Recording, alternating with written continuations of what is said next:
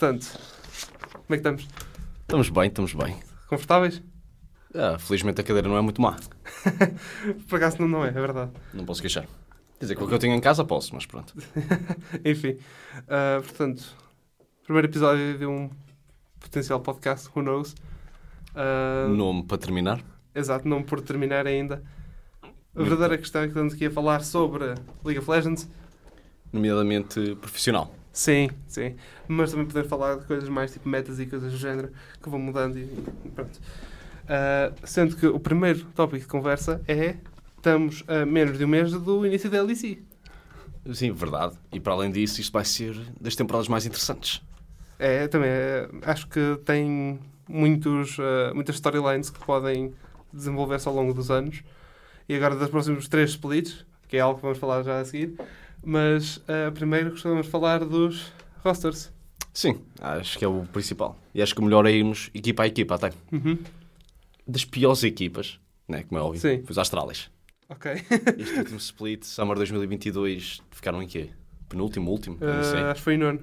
Pois, está tá horrível. Sim. E eles mexeram ainda um bocadinho. Eles, então, tinham o Vizisachi, que era top, Uhum. o Serkse, o Dajor, o Kobe e o Yonhun. Uhum. Neste momento mudaram dois. Sim. Trouxeram o Finn, que era o top laner dos Excel, Uhum. e trouxeram o 113. Do que é DLC. Dos, não, dos Carmine, até. Dos Carmine? Uhum. Pá, não sei se chega. Vou ser honesto. É sim, mas também depende daquilo que estamos a falar para chegar. Se for ah, chegar para ganhar, acho que estamos 100% de acordo. Agora, se for chegar para, para o novo formato em que eles certamente estão a apontar para chegar ao top 8, que, sejamos honestos, é só mais um lugar, ah, é possível, mas vamos ver as outras equipas depois e analisar melhor. Percebo isso, mas com as Sim. equipas que têm, e eu já fui vendo, esquece. Nunca na vida. E eu É. acho que a Astralis vai ser a pior equipa do split. Eu acho também é, que isso é bastante possível, até por causa do upgrade que os BDS deram, que estavam, ficaram em último, o último split. Está bastante interessante esse. Está bastante interessante.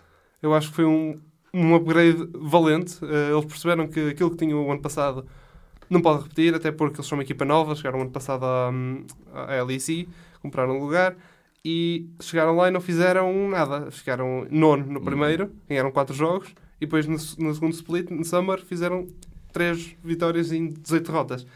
Pois. Uh, 15 derrotas, perdão. Um, e pronto, sejamos honestos, considerando o que a Academy Team fez, que se não estou a erro, ficaram em segundo no Masters Summer, sim, acho que sim. uh, exatamente, ficaram em segundo no Masters Summer e segundo na LFL, certamente estariam à espera de que a equipa principal fosse ligeiramente melhor. Porque quando tem assim uma equipa, da- uma Academy Team boa, estás à espera que a equipa principal também seja minimamente competente. Mas- Porque senão o, o GM fica a pensar então, mas o que é que eu faço a isto? Uh, tenho uma, uma Academy Team bastante boa e depois uma equipa principal muito má. Que é? Simplesmente troco? Mas foi isso eles- que eles fizeram, que acho que foi muito inteligente. Que neste momento a equipa de Summer Hum. era o agressivo, o Clink Off, o Nuclear Int, o X-Mat e o Limit. Certo. Só ficaram com o Nuclear Int. Que acho que faz sentido ter eh, pelo menos um jogador já com experiência de LEC, jogar contra as equipas grandes. E depois trouxeram o Adam, o Shio e o Crown Shot da equipa Academy. Sim. E depois foram buscar o Labrov aos Vitality. Isto é que não sei. Porque é assim, os três da Academy concordam, e acho que faz muito sentido, jogaram muito no Masters. Certo. Mas porquê que não trazem também suporte? Talvez porque eles tiveram a oportunidade de ir buscar o Labrov uh, por causa do shake-up que houve nos Vitality, que são uma casa a arder. Os Uh, Vitality são uma caça a arder completamente. E hum, vai, vai ser interessante ver o que é que, o, o, o que os BDS conseguem fazer. Porque ir buscar o Labrov faz bastante sentido quando pensas, ok, eu posso trazer o meu suporte da Academy, no entanto, eu tenho aqui um que já é de qualidade LEC, qualidade suficiente para ter jogado nos Vitality, que é uma equipa que estava, ainda no ano passado estava com ambições, com a aquisição do Perks, ah, de chegarem longe, pelo menos top 4 era o mínimo para eles e foi algo que não conseguiram. O Labrov, estou a ver aqui, ele já tem ah, ano e meio de experiência, ele entrou ah, em Summer 2020 nos Summer Vitality. 2020, sim. Uh, jogou, aliás, dois anos e meio, porque ele jogou o 20 2021 completo, 2022 completo e o Split Summer uh, de 2020 nos Vitality. sendo que, entretanto, o melhor que conseguiu foi um quinto lugar uh, em Spring 2022. Pois. Mas é assim, eu penso o seguinte: com a qualidade que eles têm na Academy, inclusive já aquela dinâmica que eles têm a desse suporte, e mesmo assim, com o resto dos suportes que existem, olha, por exemplo, o Tritz, que era o jogador do SK, o suporte SK, não tem equipa neste momento, na LEC. Sim. Ou qualquer outro, ou mesmo ficar com o limite. O limite não jogou muito mal, honestamente. E eu não achei, pelo menos. Com tanta qualidade assim, não estarei a buscar o Labrov de Vitality da suposta super equipa que ficou em sétimo lugar. Ou sexto, acho eu até. Uh, do último ficaram em quinto no, no Spring e sexto em Summers, não tenho erro. Exato. Na sétima em Summers, E sétimo. depois vamos buscar aí o suporte da equipa ficou em sétimo, que supostamente ia ser a melhor equipa. Acho que é um bocado de desperdício. Mas assim, os Astralis e os BDS é sempre uma coisa, estão lá para encher.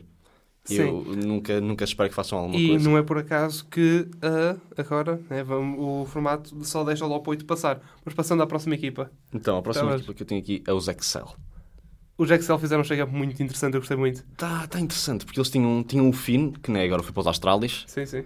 tinham o Markun, que também já não está, e inclusive foi para outra equipa da LEC, foi para os SK. Uhum. Uh, depois temos o Nuke Duck, que também foi embora, e esse não foi para nenhuma equipa, até acho que esse só está contrato Não, livre. já, Já foi. Já está nos 100 Thieves. Ah, pronto, foi para, foi Para- para, a para América, LCS. pronto, foi para dinheiro. O Patrick foi o único que ficou. Mandaram o Mickey embora. E- e foram buscar- mandaram o Mickey embora para ir buscar o Targamas, ou seja, trocaram um antigo jogador de G2 Uhum. para um novo jogador de G2. Não sei se vai funcionar muito bem, porque, assim, com o Mickey, verdade seja dita, foi o mais perto que tiveram de ter playoffs, Certo. mas honestamente, apesar de gostar muito dele, não sei se foi o trabalho dele. É daquelas coisas que é um suporte que nunca consegues ver se efetivamente ele é excelente. A não ser que o gajo seja um nível completamente absurdo, como O foi Hilly Sang. o Hilly Sang em tempos também. eh, Principalmente em 2018, o Hilly Sang estava a ter um ano incrível. Eu estava a pensar, mas agora o suporte, eh, o Battle, o suporte O dos, mas do- dos o- T1, O Barel um, tem um. Worlds muito bom. Ele é dos melhores do mundo, 100%. Sim, sim, sim. Lá está, mas é quando és um suporte que é bom, mas não é outro nível. Aliás, podes ver o Mickey X nos anos áureos do G2. Ele nunca foi o melhor jogador, antes pelo contrário. É isso, mas eu acho que o suporte também é um rolo um bocado ingrato. Raramente, Sim, sim. quando pensas no melhor jogador do mundo, tens o Faker, mid lane, tens o Caps, o melhor da Europa, mid, tens o Perks, mid ADC, mesmo o Yankos, que é jungler. Sim. Raramente pensas num suporte que é tipo dos melhores que alguma vez jogou o jogo. É, Sim, sim. é muito ingrato. Isso por acaso é um tema que eu quero falar mais a seguir. Ah, portanto, assim, quanto aos, aos Excel, eu sou sincero, eu gostei bastante do, do de roster. Eles foram buscar um, um dos melhores free agents que podiam ter buscar, foram buscar o Odo Amne. O facto de ele ter sido mandado embora dos COI foi um crime. Ele, Eu ainda não entendo isso. eu sou sincero, eu não percebi. Porque ainda por cima o upgrade, que os, o upgrade entre aspas, que eles acharam que fizeram foi para o Sigenda. Não que o Sigenda seja mau, porque Não ele é mau, bem. era o melhor jogador dos Astralis. E não, ele estava no Vitality. Vitality. Estava Pois do foi, Vitality. verdade, Ele verdade, estava verdade. na equipa B, ele estava no Vitality B. Sim, sim, sim. Mas ele até jogou bastante bem. Ele, acho que não foram muito longe no split, não tenho certeza por acaso. Quem os. Os Vitality B. o Vitality B, eh, tanto quanto eu percebi, eles o único sítio onde foram longe foi na Copa da França, acho eu. Pois, porque sou uma equipa francesa, eles Sim, tecnicamente. sim, são, são. Sim, não, não tiveram o melhor split, mas o Cisgenda já é um nome Ah, conhecido. não, ganha- perdão, ganharam. Ganharam, a Copa de França. Pronto, ok, então aí está explicado. O Cisgenda joga muito e ainda por cima agora com a Uhum. meta tanque, tanque, tanque, tanque, top lane é o strong side top lane. Uhum. Acho que faz sentido ter um top laner assim. Sim. Mas voltando aos Excel, o Odo Amne acho que é uma, uma aquisição incrível. Sim, é um pick-up muito bom. Ele está free agent, ele tem muita experiência, jogou nos Rogue, ele já Ganhou o último split. ganhou o último split. Chegou aos oitavos do Worlds. ele- eles têm capacidade. Agora, o Serx é que começa a duvidar desta roster. Vão buscar o jungler da equipa que ficou em oitavo. Ou não, nono. Buscar Pois. jungler dos Astralis. É assim, há uma coisa. eh, olhando aqui para, para os rosters do. Para os rosters em que o Xerxes jogou, temos aqui muita coisa muito boa. Temos eh, Splice, Origin. né, ele, estava no- ele estava nos Origin quando ficaram em quarto Ah, eh, em LEC 2020. Eh, não foi aquele, aquele roster que ficou em 2019, chegou à final. Eh, numa final um bocadinho ingrata, sejamos honestos. Sim, sim. mas jogou o Worlds várias vezes, chegou aos oitavos do Worlds. Uh, eu acho que dá para ver que ainda, é novo, tem 23, não tem muito para dar. Ok, tem muito para dar, sim. Uh, consigo ver um coach a olhar para aquilo e pensar isto tem potencial e está a comprar, provavelmente é daqueles casos em que está a comprar baixo para vender alto. Porque, sejamos honestos, a Excel uh, são uma equipa que nunca esteve perto de ganhar um split. E é- Sequer.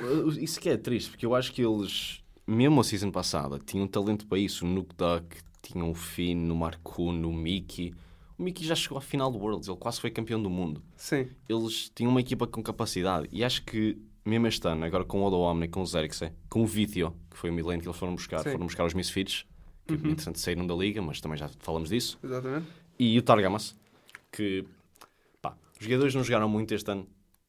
É, como quem diz. No MSI eles tiveram aquela run de 23 jogos undefeated, mas E ganhar o primeiro split. ganharam o primeiro split e. Mas o World deixou muito a pedir, ficar um 5. Também tinha um grupo difícil, mas perder contra os Evil Genius também não entendo. Uh, tanto quanto eu percebi, o roster já estava em full tilt quando chegaram a esse jogo, mas uh, isso, o Worlds O World fica para depois. Exato. O- É, Agora, o, o parte de ir buscar o Mickey é que faz. O, o jeito de buscarem o Mickey, depois eu vou falar mais. Mas trocar o Mickey pelo Targamas, do ponto de vista dos Excel, faz todo sentido. Porque se 100%. agora os Gito não, não funcionarem, eles podem ter outra vez trocar o, o Targamas e o Mickey X, não perdem nada. Caso contrário, se funcionarem, continuam a ter o Targamas, que teve um ano passado bastante bom. Sim. E foi, aliás, dos três aquisições, ah, o Targamas já teve. Há argumentos que digam que foi a melhor, entre ele e o Blade. Ahm, depende, depende- Sim, depende do ponto de vista. Sim, sim. Ah, o Targamas foi uma surpresa. ah, ele jogou muito bem e agora os Excel, ao perderem o ao perderem o Mickey X, o melhor que podiam esperar é ir buscar alguém da qualidade de Targamas. Eu acho que e isso fizeram 5 estrelas. Ah, foi algo. Se, se houvesse algum pick-up de suporte que podiam ter arranjado, e houve vários suportes que ficaram sem equipa, o Targamas era melhor. Sim, isso 100%. Agora, o que eu me questiono foi nos Astralis, certo? Sim, Trocaram um jogador. certo. Tudo bem que é o jungler, que é um bocado. Pronto, é importante, É muito importante, sim. mas ainda tem os quatro da equipa. Dá para integrar. Os BDS também temos a falar um bocado. Ainda tem o Nuclear Int, sim. que pronto, é o, é o E núcleo tem, da e equipa. tem o core que, E tem o core da Academy. Que já se conhecem, certo? É fácil de integrar. Os Excel, tal como pronto, muitas equipas também temos aqui, trocaram quatro jogadores. Sim. Inclusive o jungler, inclusive o suporte, que são os maiores shot callers. Uhum. Eu pergunto-me, principalmente sendo Targamas, que quando vamos ver os jogos de G2 e até principalmente os voice comms, vi-se um bocado dificultado a entrar no ritmo.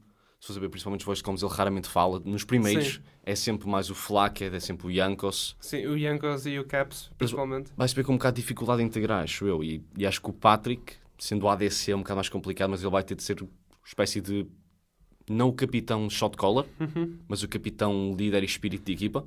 Coisa que eu não sei se ele está pronto ainda para fazer. E é aquilo e que eu ia falar, que o Patrick é um jogador que o ano passado tinha alguns jogos em que ele tinha absolutamente menos brilhância, só que ele tinha muitos jogos em que apagava completamente, apagava muito cedo e era atropelado por ADCs que não, nem sequer são os melhores do mundo. Ah, tanto que hum, o Patrick, toda a gente, ah, todos- vários analysts, experts e etc., conseguem olhar para o Patrick e ver que falta ali alguma coisa. Ele tenta step up este ano. Uh, com o Targamas, também muito jovem, e um Xerxes, uh, uh, um Xerxes, pronto, tem alguma experiência, mas não muita, acho que vão conseguir fazer algo mais interessante, principalmente porque o shot caller do Excel, sejamos honestos, vai ser o Odo Amne. Sim, é isso. O Odo Omni sempre é o com mais experiência, o top lane, que geralmente, como é top lane, consegue ver melhor o mapa, consegue ter uma melhor ideia de mapa. E- acho que vai ter de ser ele não só isso, como também era ele o, o shot caller dos Rogue. Verdade, é isso. Eu acho que ele vai ter de, vai ter de se habituar a isso, mas se calhar vai haver alguma dificuldade porque o Zexay, Sim. uh, ele junto com o Vizisachi, Sim, geralmente também eram shot callers ou os coordenavam uh, Uhum. os ataques astralis. sim. Vai ser interessante ver como é que dois shot callers conseguem integrar, se vão ficar ao mesmo nível ou Uhum. se um vai dar mais step up do que o outro. Se tal, acho que vai ser o Odo Omni. Ok, passando à próxima equipa então. Ok, a próxima que equipa tens? que eu tenho aqui é os Fnatic. Os Fnatic. E acho que é Ui, interessante falar. os Fnatic é, é muito interessante. Por isso, se Antes- calhar, vamos para os MAD, que não tem assim tanta coisa a falar e deixamos as equipas Certo. mais. Eu acho que, mais... acho que é melhor deixar as equipas novas, os Fnatic e os G2 para o fim. Fnatic, G2, os Heretics, os Koi e os SK também estão muito interessantes e os Vitality. Vamos falar então dos MAD, que são das Exato. equipas que pouco se fala. Pronto, o MAD, também não sei qual é que foi muita necessidade de mudarem. Eles tinham o Armut, que era na minha opinião, dos melhores Uhum. top laners da Europa neste momento. O Elioia também jogava bastante bem na jungle. Sim. E o Niski, que foram os dois jogadores que manteram o Tanto Elio e que, o Niski. o, tanto que o Elioia era para ir para o G2, não foi porque eles estavam a pedir demasiado. Sim, verdade. E o Unforgiven e o Kaiser, acho que foi a pior parte da equipa. O Sim. Kaiser é um suporte muito, muito bom. Tanto Mas o Unforgiven é ele foi. muito, muito mau. O Unforgiven tem de jogar strong side. Se ele não tiver pressão de jungle, se ele não tiver kills early, ele não joga. Que é uma Apaga. coisa que, neste momento, acho que um ADC não pode ter. Sim. E vai ser algumas dificuldades para outros ADCs, para o Patrick, por exemplo, estamos a falar. Vai ser difícil para ele, porque ele tem de se habituar a não ser eh, necessariamente o carry, não ser o que está sempre a fazer, vai ter de dar mais a cara. Uhum. Vai ser complicado. Mas então, os MAD que eles fizeram foram... Foram buscar o Chasey, dos X7, Sim. Uh, e foram buscar o Karzi, que voltou para os MAD. Que ele era Sim. dos MAD, foi para os Vitality agora, nesta última, nestas últimas duas seasons, jogou Summer e Spring Split, Sim. e agora voltou para os MAD. O que é que tu achas disso?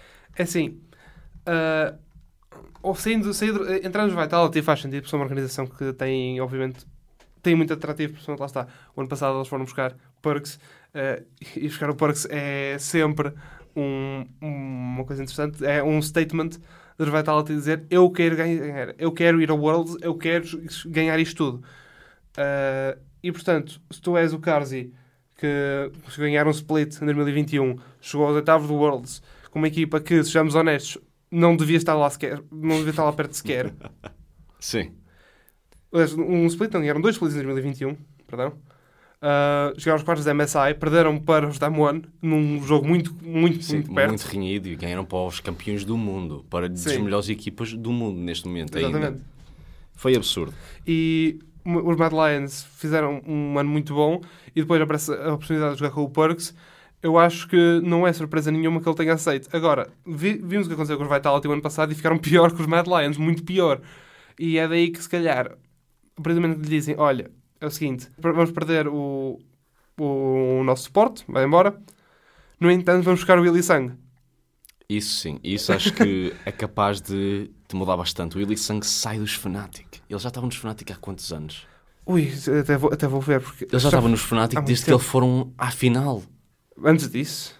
Antes disso. Isso foi na season e ele chegou. Entrou em final do- 2018. Entrou em Exato. 2018. Foi o ano que chegaram à final do Foi à Worlds. final do Worlds. Ele e o Reckless. Ainda, ainda era o Caps também na altura, já não era sim, o Caps. sim. Era o Caps, era. Era o Caps, era o Reckless, era o Hilly. Aquela equipa era um Era, absurdo. era o Broxa e o Whipple. Depois. Aquela equipa era um absurdo. Não sei como é que não ganharam aquilo. Também, pronto, contra os. Foi os. ai, ai, não, para, foram os. Foram os AG. Foram os esquece. Também. Esses gajos, são, os chineses, esquece. Estão, estão no outro nível. LPL. Que vai ser Mas- algo que também depois vou, vou fazer uma referência, mas continua. Pronto, mas assim, acho que os MAD têm potencial, mas o que eu tenho medo do Karzi é o seguinte: eu sempre acho, e querem outros desportos, querem outros esportes, querem mesmo no LOL, que nunca se deve voltar a uma casa onde já foste feliz. E eu acho que isso pode, tem tudo para correr mal. E, e eu acho que o Karzi agora voltar é estranho, porque, até porque os MAD tiveram aquela season com o Karzi em que estavam muito bem. Os G2 que já acho que 5, 6 splits não perdiam Sim. o split, foram perder para os MAD duas vezes. Duas vezes seguidas, sim. Os MAD foram MSI, tiveram uma performance relativamente boa. Só depois entraram este split com o Unforgiven muito mal. E o Kaiser sempre teve alguma dificuldade em se integrar com o Unforgiven, pelo menos nos jogos que eu fui vendo. Sim. E eu acho que vai ser interessante ver como é que agora, com o Hilly Sang, o Karzi volta e como é que os MAD vão conseguir trabalhar sem o Armut. Porque o Armut podia não ser o shot caller, que eu acho que ia ser o Elioia, é, geralmente é sempre o jungler, mas ele era o espírito da equipa. Sim. Se você ver qualquer post até dos Mad Lions que eles tinham na altura, é sempre sobre o Armut. O wide Armut, sempre ele a andar, a maneira como Sim. ele, como ele interagia com o resto da equipa, trazia lá a vida. E quero ver agora como é que vai ser. Se vai ser o Niski, se vai ser o Elioia, o que é que agora vai ser a alma da equipa. Sim. Isso até porque o Willy Sang é tudo menos uma, uma alma muito viva. Sejamos honestos, o Willy Sang é o, é o típico suporte que gosta de ficar no cantinho sem que lhe toquem. Exatamente. Um O o Sang Targamas. não é o que chamas para fazer a equipa viva, é o que chamas para fazer o trabalho e ir embora. Exatamente. Uh, Willy Sang que foi removido uh, dos Fnatic Uh, depois de um Worlds muito fraco dele, sejamos honestos, ele jogou bastante mal, principalmente nos últimos jogos. Também teve. Isso, por um lado, eu pessoalmente posso desculpar, Sim, por duas razões, principalmente. Uma, eu acho que ele até não jogou os primeiros jogos que ele teve algum problema, não sei se foi familiar, se foi Covid. sim, ou sim que, hum, que ele no México jogou o Rux. Sim, ele teve, teve um problema e inclusive jogou o Hooks. Uhum. Ah, e também já vamos falar a seguir dele. Sim, sim. O Hooks chegou muito bem. Eu acho que o Hooks vai.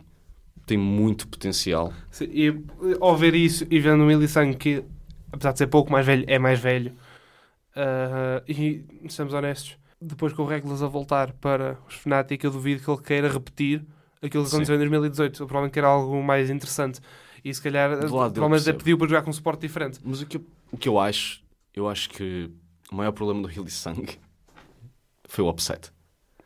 Porque o upset vai dar ao mesmo que o Patrick, vai dar ao mesmo que, que esses, esses ADCs só conseguem jogar strong side. Sim, O upset é incapaz, eu acho, que ele é incapaz de não ser strong side. sim. Ele não consegue jogar champions fracos. Por exemplo, se fosse a ver o Flacked, ele jogava Serafina, jogava Serafina Karma, ele jogava tudo, jogava o que fosse preciso para ganhar. O upset, tu raramente o vês não jogar a Felios. Uhum. A Felios, Caitlyn, ele só joga carry ADCs. E neste momento, não é o que a meta quer. Sim, E eu acho que o upset é incapaz de jogar isso. Eu, é eu, eu pessoalmente não gosto dele. Sim. E eu acho que ele tem muito ego, ainda é muito Sim, mas novo. vamos falar mais do upset já a seguir também. Mas, por não isso, não acho perder o meada, vamos falar mais do Mad Lions. Sang faz sentido ir para os MAD. Sim, é mais uma acho. oportunidade. É uma oportunidade, ele também, daqui a nada já se está a reformar. Ele tem Sim. o que a 20 Tem 27. Tem 27. É dos jogadores mais velhos, ele e o Yankos. Uhum. Daqui a nada está a caminho da reforma. Eu acho que faz sentido experimentar uma coisa nova. Ainda Sim. por cima são oito equipas que passam. E os MAD acho que são bem capazes de passar. Uh, até porque, somos honestos, os Mad Lions são uma equipa que, historicamente falando, uh, são uma equipa que gosta muito, go- consegue fazer muito com pouco. Exatamente, sim. Uh, tanto que a season passada, né, com, mesmo com o Unforgiven, eles ficaram em quarto no, no Summer. Que não é nada mal. Comparado com as equipas, o talento que tinham lá, Eles- os G2 com o Caps, o Yankos, o Flack, o Fnatic, com mesmo o Upside, que joga Upset bastante bem e o e strong side. E todas as outras equipas, o Waldo Amne, a equipa dos Rogue, Sim, os jogos, é que tiveste os jogos que foram campeões, os G2 que, eram supostamente para ser campeões ficaram em segundo. ficaram em segundo. E depois era para o último lugar, para o play-in, era entre eles e os Fnatic.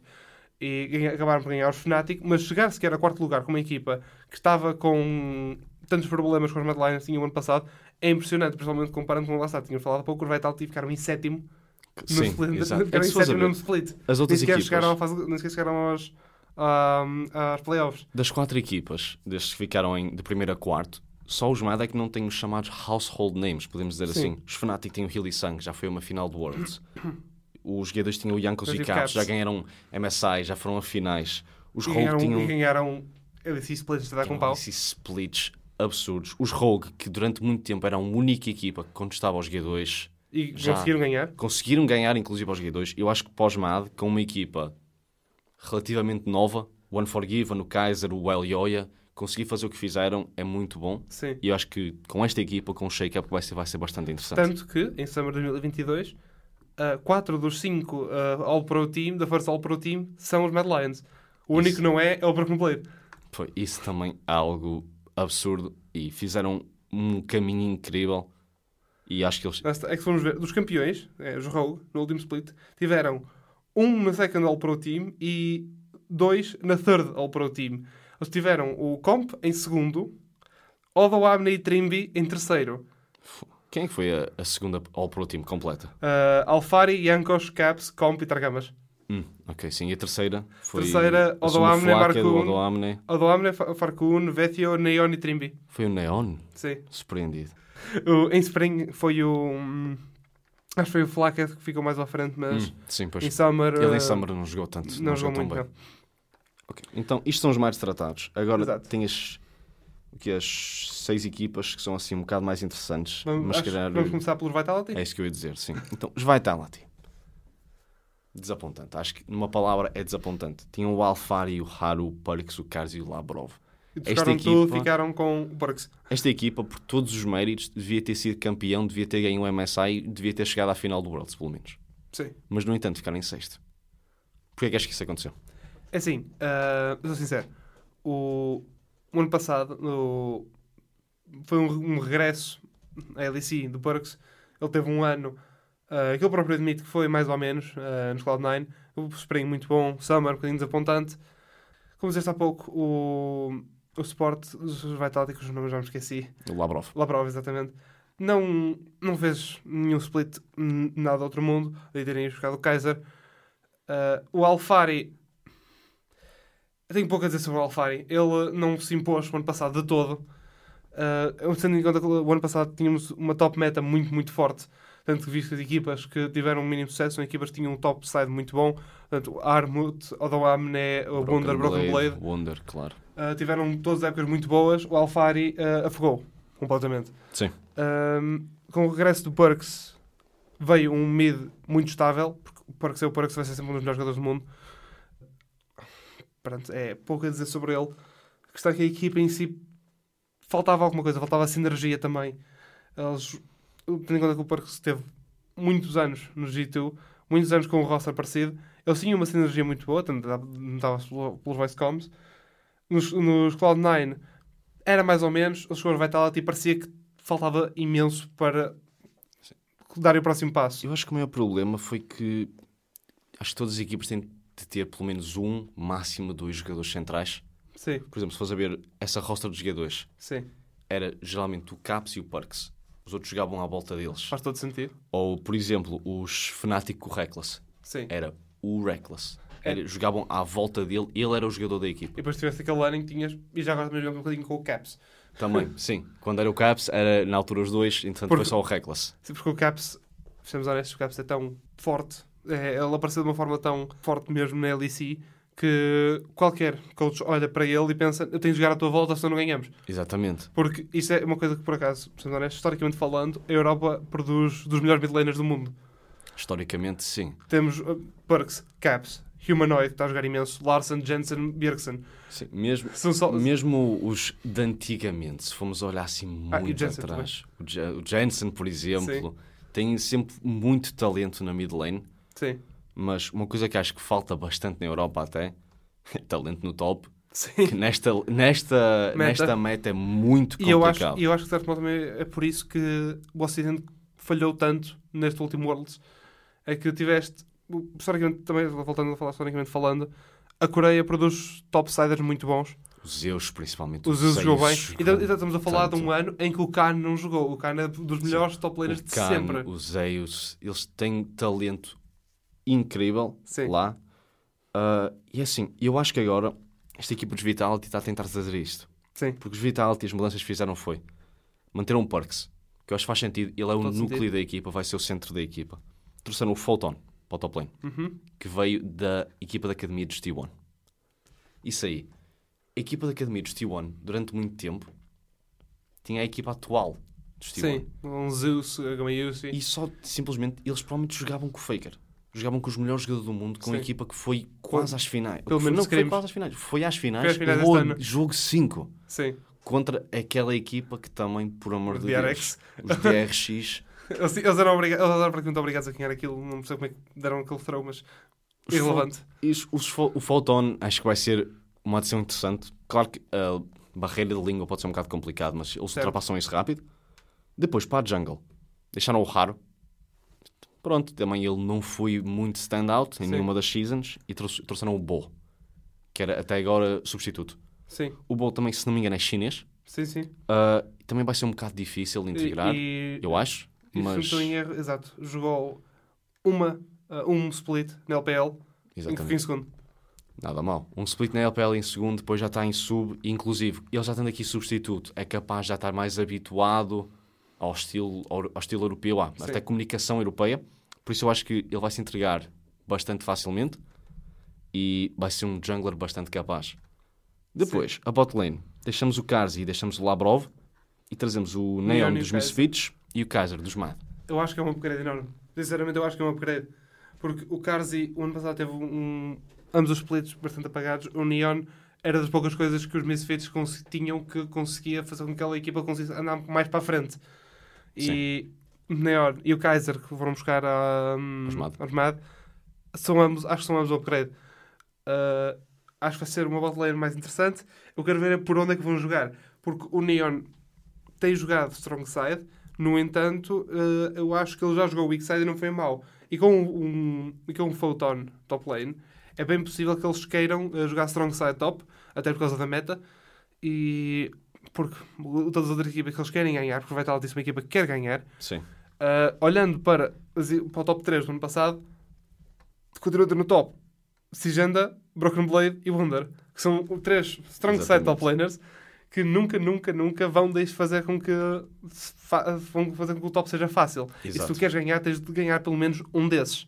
Mas o que eu acho que é interessante aqui, os Vitality, e eu acho que eles, como equipa, com o talento que eles têm, eles têm capacidade de jogar os dois. Sim, O que eu acho que eles devem fazer, pessoalmente, é adaptar o jogo dependente da equipa. sim, Por exemplo, contra os BDS, que têm o Crown Shot Sim. e têm o Labrov, eu acho que facilmente podem jogar uh, Strong Side Bot Lane. Eu acho que o Neon e o Kaiser, neste momento, são, vão ser muito melhores. sim. Quer dizer, basta ver, estamos a falar a Pro Team e eles fazem parte da Pro Team. O Kaiser da primeira e o Neon da terceira, correto? Sim, se não estou em erro, sim. fazem parte da Pro Team, mas depois, se jogarem contra equipas como os Excel, que têm o modo Amne, ou mesmo contra os MAD, que têm o Chasey, que podem jogar top side, o Strong Side top lane, ou as outras equipas que ainda não falamos, também têm top laners muito, muito fortes. Eu acho que têm capacidade de puxar para o Photon. Ah, e acho que vai ser interessante até com o Perks, porque o Perks é um mid laner que ainda roma bastante. Eles creio que o que eles podem tentar fazer é tentar fazer os dois fortes sim. ter um Perks que avança bastante no mid, dá home para o bot, e Sim. ter o Bo focar-se mais no top. Sim. Acho que os Vitality têm uma equipa muito well-rounded, que honestamente Vai ser excitante, acho eu. é capaz de ganhar o split. É, acho que consegue ganhar um. Acho que das equipas que estão aqui, é uma das equipas que está pessoalmente a ganhar. E depois eu ainda quero falar disto, mas nos últimos 10 anos, com o Parque G2, ele perdeu-se um bocadinho na luta do Ghost da, Euro- do, do Goat da Europa. Sim, Ah, o Caps, pronto, ainda ganhou mais, ganhou um split, não ganharam nenhum drible division, ganharam um split ganharam um split, sim. foram uma vez à MSI, ah, enquanto o Perks também ganhou um split, no entanto, nos outros ele não ficou em oitavo. Sim, Ficou, ficou em. O, se não tem erros de tu, ficaram nos aqueles splits que não ganharam nos últimos dois anos, Sim. ficaram em segundo. Ficaram em segundo. Sempre, sempre que os jogadores não ganhavam split é porque perdiam na final de- dos playoffs. Sim. E eu acho que ah, os, os Vitality querem chegar-se chegar mais à frente. E o Perks, pessoalmente, ah, ele já não é nenhum puto, está aqui há- ele já está aqui há muito tempo. Exatamente. Apesar de ainda ser jovem, se não erro, tem 24. O 24 ou 25? É algo dos dois. Ah, exato, tem 24, faz em setembro. Sim. Ahm, ele tem 24 anos, ele vai querer continuar a sua carreira ainda mais uns anos, até no tempo agora de ter casado. Ele vai querer chegar-se mais à frente e voltar, pelo menos dar luta ao Caps, Sim. pela, coroa de volta. Que não é essa que que, para, o- para o. Goto do Ocidente, e que pode ser um segue, Sim. para o Goto do Ocidente, esta season vai ser muito interessante porque temos quatro jogadores em quatro equipas diferentes que querem o título. Caps no G2, Recklessness Fnatic. Versus nos Vitality, Reckless nos Fnatic e Yankos nos Heretics. Porque sejamos honestos. Se os Heretics agora ganham um ou dois splits, eu acho que o Yankos tem de estar na conversa. Eu pessoalmente já acho que o que estar na conversa. Inclusive, ah, acho que também chegaste a ver Sim. a entrevista do Thorin com o Perks. Sim, sim. E ele próprio disse que naquela equipa de jogadores, um dos jogadores mais influentes e dos mais importantes, até dos melhores, Era o Yankos. era o Yankos. Por ser a, a- voz que ac- acalma a equipa toda. E eu acho que, principalmente, podemos falar agora dos Heretics, que os Misfits largaram o spot da LEC. E o spot foi comprado pelos Heretics, que é uma equipa espanhola. Sim, sim. Ah, Estava na Superliga, inclusive eles ainda têm uma equipa na Superliga. Tem sim, senhor. Ah, e foi, foi para lá que o Flacket foi. Exato. Ah, e esta equipa está bastante interessante. Eles têm o Evi, Sim. que veio dos Detonation Focus Me, que Sim. é das melhores, ou a melhor, acho que neste momento, equipa Era a melhor japonesa. japonesa, sim. Inclusive eu acho que eles, por pouco que não entraram em Worlds, não, eles que foram aos play-in, acho eu. foram aos play-ins, só que perderam para os Mad Lions. Exato. Depois temos, falando ainda, não por enquanto o Yankos, temos os Ruby, Uhum. que veio dos Unicorns of Love. Exatamente. Temos o Jack Spectra, que veio dos Betis. Fi- Ficou, no, ficou nos, nos Mad Lions. Sim. E temos o Mersa, que veio, é a única parte da equipa dos Misfits que continua agora na atual Heretics, que era o suporte. E o Yankos, os jogadores. E eu acho que aqui vai ser interessante porque é o seguinte: como é óbvio, temos aqui um jogador que é mais velho, mais experiência, vai ser o shot caller e o líder de equipa. Tenho Sim. 100% de certeza disso. Isso o Jankos dúvida. é sempre, em todas as equipas, quer nos, nos HK, quer nos G2, ele sempre foi o líder, pelo menos, pode não ser o shot caller, mas é sempre o que faz mais barulho. Sim. E é sempre o que está lá para animar toda a gente. E eu acho que isso é importante numa equipa com um talento tão novo. Sim. O Ivai, o Ruby e o Mersa. O Mersa já tem alguma experiência, mas foi numa equipa um bocado underperform. Está habituado a jogar com o Neon, que é Sim. um ADC bastante bom. E só, só jogou um ano na LEC. Só jogar um ano. Mas já com o Jack Spectre, É, que é um nome que já não víamos há muito tempo no LEC. Sim, o Jack Spectre é, por acaso é uma coisa muito interessante. Eu gostei que ele fez a típica comeback story de ele estava. Pronto, ele não. Ele juntou-se aos Heretics em 2022 e fez um ano bastante competente. uh, foi, se não erro, até fez uma, até fez uma pentakill em, uh, em Summer contra os Unicorns of Love, precisamente, da Felius. Sim. Uh, e chegar em segundo lugar à Iberian Cup, ganhar o Master Summer, ganhar a Superliga, uh, Não é para qualquer um. foi, bastante, foi um, um ano bastante bom para o, para o Jack Spectra. E ele uh, entrar agora na, nos Heretics para, a- para a LEC, acho que, na minha opinião, faz todo sentido. Com o Flacket em segundo lugar, numa posição clara de é assim, tu vais jogar. No entanto, se tu falhares, nem que seja um split, se o primeiro split dele for muito mau, eu vejo-os a trocar o Flacket no segundo. Eu acho que sim, até porque o Flacket, foi como estava a referir, está na equipa da Superliga, Exato. Heretics, e eu acredito mesmo nisso que se este primeiro split, se eles não chegarem pelo menos top 4, eu acho, eles vão já trocar o Jack Spectre, trazer o Flacket e... E ver o que acontece. Ver o que acontece. O Flacket já está habituado a jogar com o Yankos, o Flacket jogou Worlds, ele está muito habituado a este ambiente assim hiper competitivo. E é habituado a jogar uh, Weak Side Bot. Ele está habituado a jogar o Big Side, ele joga Serafino, por amor de Deus. Exato. E eu acho que ele está pronto, o Yankos principalmente, para dar step up, caso o Jack Spectre não o faça. Exato. E o projeto dos Heretics é um muito interessante porque é a combinação de, de pessoas de cada um do seu canto do mundo, todos juntos, para fazer uma equipa de LEC uh, que, honestamente, isto se não é um statement, eu não sei o que é.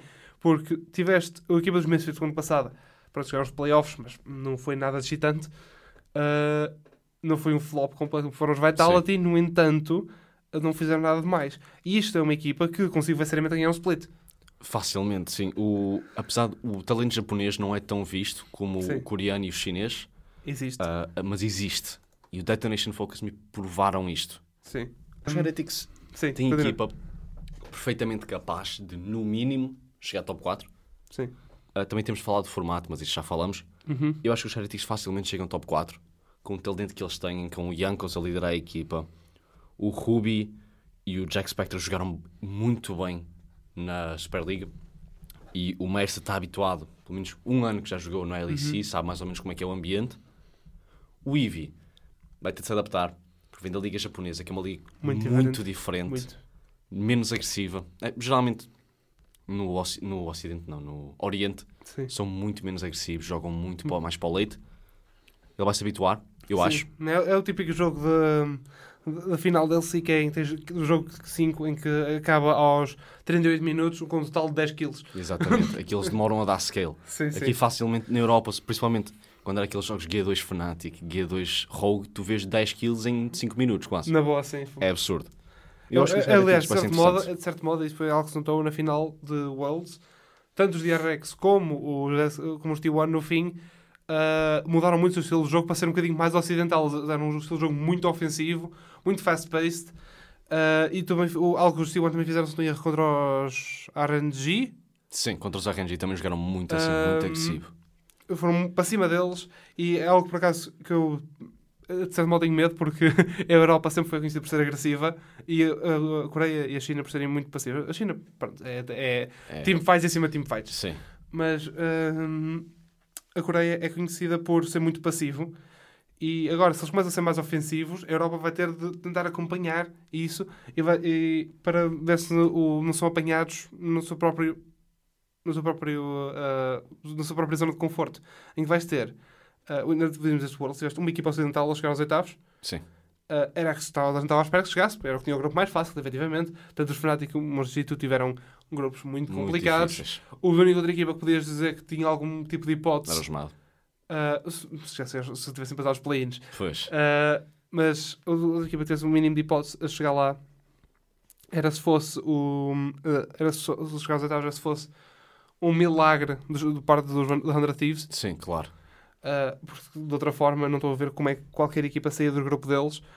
Uh, dos Ocidentes, os Cloud9 foram completamente- Completamente destruídos. apanharam a equipa mais forte de cada um dos potes. Também tiveram azar. Mas agora, confirma-me aí, Sim. nos Worlds, ah, agora pronto, que a Rússia não está também, não se sabe quando é que vai voltar, né? Os Sim. equipas da Rússia. Quantos slots é que a LEC recebe no Worlds este ano? Para 2023, não faço ideia. Porque eu estou na ideia que são dois diretos e dois play-ins, certo? Sim, acho que é o mesmo do ano passado que foi isso, sim. Ok, sendo assim, quatro slots, eu acho que os Heretics, o objetivo deles é pelo menos Chegar ao Worlds. chegar a play-ins. Sim, aos play-ins. E eu acho que a equipa que eles têm tem capacidade. Tem jogadores que jogam, que já jogaram em todo o estilo de ligas, quer no Masters, quer em LEC, quer na, Liga LJ japonesa. na LJL, que é a Liga Japonesa. Sim. Acho que é a LJL. Sim, sim. Um, tem muita qualidade e eu acho que vão demonstrar isso. No entanto, têm de demonstrar no início. Tem. Se eles demorarem duas, três semanas a demonstrar, vai ser muito complicado trazer de volta, porque Uhum. a equipa, ninguém se conhece, nunca jogaram uns com os outros, Sim. jogaram uns contra os outros. Sim, sim. Vai ser completamente E diferente. mesmo assim, esses, nem por isso. O Jack Spectre nunca, o Jack Spectre nunca jogou em, na LEC, o Marcia jogou em LEC contra o Yankos, mas caso contrário, acho que O Jack Spatra jogou contra o Ruby na Superliga, porque estavam os dois na Superliga, é correto? possível. Sim, Ah, sim. Uh, o Ruby que estava. Estavam nos Unicorns of Love. Exato, sim, eles Exato. jogaram. uh, Mas uh, de resto, não muito. Falta lá essa Uhum. sinergia, mas eu acho que aí compete ao Yankos trazer essa sinergia para a equipa, trazer as vibes para a equipa. E Uhum. eu acho que se há algum jungler que é capaz de o fazer, É ele. é o Yankos. Uh, Agora, SK? escapa. Foi a equipa que mais mudanças fez. Tirando as equipas novas, Sim. mudaram 5 jogadores. Sim, sim. Acho que foi necessário. Os SK precisavam de um shake-up. O ano passado, honestos, os SK são, é- são a definição de Legacy Org. Eles e os Fnatic são as orgs europeias que há mais tempo estão em League of Legends competitivo. Eles geram as melhores equipas europeias antes de sequer haver LCS. Sim. Portanto, hum, uma, uma organização como a USSK, eh, que foram campeões em quase todos os esportes, eles querem voltar, não digo ser campeões este ano, este- acho que este roster não, não merece esse tipo de hype, Sim. mas que merece o mínimo de eles dizerem: opá, nós queremos ah, dar upgrade a isto, nós queremos ter resultados melhores. ah, os SK vão ser aquelas equipas que vão estar a lutar com as equipas mais abaixo, como os Excel, Sim. para um potencial upset. Por se... E não estou a falar do upset mesmo. Mas aquilo que vai o formato, e depois vamos já falar já a seguir, pode dar muitos upsets. Eu, eu, sou, eu sou sincero, eu vejo muitos, muitos favoritos a não jogar a top 4 por causa do formato. Assim, eu honestamente Zé Scapa, para mim, acho que vão ser os falhanços do, da LEC. Acho que vai ser um flop. Acho que vai ser um flop completo. A equipa deles não é necessariamente má. Eles tinham o Yannex, o Gilius, o Certus, o Jesu e o Tritz. Trocaram pelo Irrelevant, que era o top lane dos Misfits, o Markun, que era o jungler dos Excel, o Certus, que era dos Misfits B, e depois o Exakik e o DOS dos LDLC. Honestamente, eu acho que tirar talento da Liga Francesa não é. Eu acho que o objetivo não se, não se vai estar a tirar da, da Liga Francesa. A Liga Francesa está muito em desenvolvimento. Tem equipas boas. A Tem equipa de Carmine não é necessariamente má. E atenção, os LDLC tiveram um ano muito bom ano passado. No entanto, eu acho que não estão prontos. Eu acho que estar a trazer três dos jogadores que são de ligas que não é LEC, o dos Misfits B, eu nem sei em que liga é que jogava, acho, ou era Super League, que eles jogavam, era na. Quem? O Os Misfits B. Misfits B. Uh, Misfits. Acho que era na Liga Alemã, não tenho a certeza. Na Liga Alemã, que é das ligas menos faladas, fala-se da Superliga, fala-se da Coupe da France. Nunca ouvi alguém falar da Liga Alemã, sendo honesto. Uh, não, por acaso é a Liga Francesa. É a. Liga Francesa. Liga. Francesa. trazer três jogadores da Liga Francesa, que não é uma liga necessariamente má, é das ligas europeias Certo. mais hype, Só tirando que, a ano- LEC, só que o ano passado os Misfits B ficaram em quinto em ambos, em ambos os splits. ficaram em quinta em ambos os splits. Trazer os LDLC que chegaram a ganhar algum split, Uh, os LDLC, uh, se não erro, ganharam. Uh, Ok. Calma. Os, os LDLC ganharam, ganharam Summer e Spring da LFL, ah, ambas em finais contra os BDS Academy. Chegaram a, ficaram em segundo lugar na Coupe de France para a Vitality TV. ficaram em segundo em Spring de Masters e eh, nas meias finais do Spring de Masters Summer. Uh, Master Summer contra os Heretics, uh, Master Spring na final contra os Carmine Core. Carmine Core. É assim, eu acho que não é uma equipa má, mas acho que, tendo em conta o resto do talento, mesmo as equipas que, vamos ser honestos, esta equipa vai estar a lutar no fim. Eu acho que existem, nomeadamente, seis equipas standout. Algumas já falamos, nomeadamente os MAD, os Vitality e os Heretics. Sim, E os outros seis que ainda nos faltam, que é os COI e os Fanáticos Jogadores. sim. Acho que esses seis vão estar a lutar pelo top 4. Eu acho que os restantes 4, os Austrália, os Excel, os SK, Vão estar a lutar para não ser eliminados. está a lutar para não ser eliminados. E eu acho que os SK não têm o que precisam. Porque os BDS têm o Zodoamna, têm o Xerxes, têm o Vithio. Os Australis, eu pessoalmente acho que vão ficar em último, Sim. por isso esse descartava. E os BDS têm o Adam, que já jogou LEC. Tem o Sheo, o Crown Shot, que estão habituados a jogar uns com os outros. Tem o Nuclear Int, que acho que é o melhor jogador daquela equipa. Eu tenho o Labrov, que já joga LEC há alguma, acho que há duas seasons, ou há uma. Uh, ele juntou-se ao Vital. Não, estávamos a falar há pouco. Ele juntou-se uh, no Summer de 2020. É isso, sim. Já joga há duas seasons. Há, sim, há duas seasons, há quatro splits. Cinco eu splits. acho, sim, é isso, sim. peço. Fez 5 splits. E eu acho que ele está mais que pronto. E acho que os BDS, se na luta, vão conseguir ganhar. Tal como os Excel Ah, e, e vão conseguir ainda, ganhar. e lembrar ainda que o Lavrov só tem 20 anos. O Lavrov ainda é muito novo. E os SK também têm uma equipa bastante nova. Só que eu acho que não estão no nível que precisam ainda. Por isso, para mim, o flop desta season Vai ser os da Scafa. vai ser os SK. E agora queres falar de qual do top 3? Se calhar falamos do Koi. Que Vamos- também é vamos outro para os interessante. Trocou uma equipa. Os O- Rogue saíram.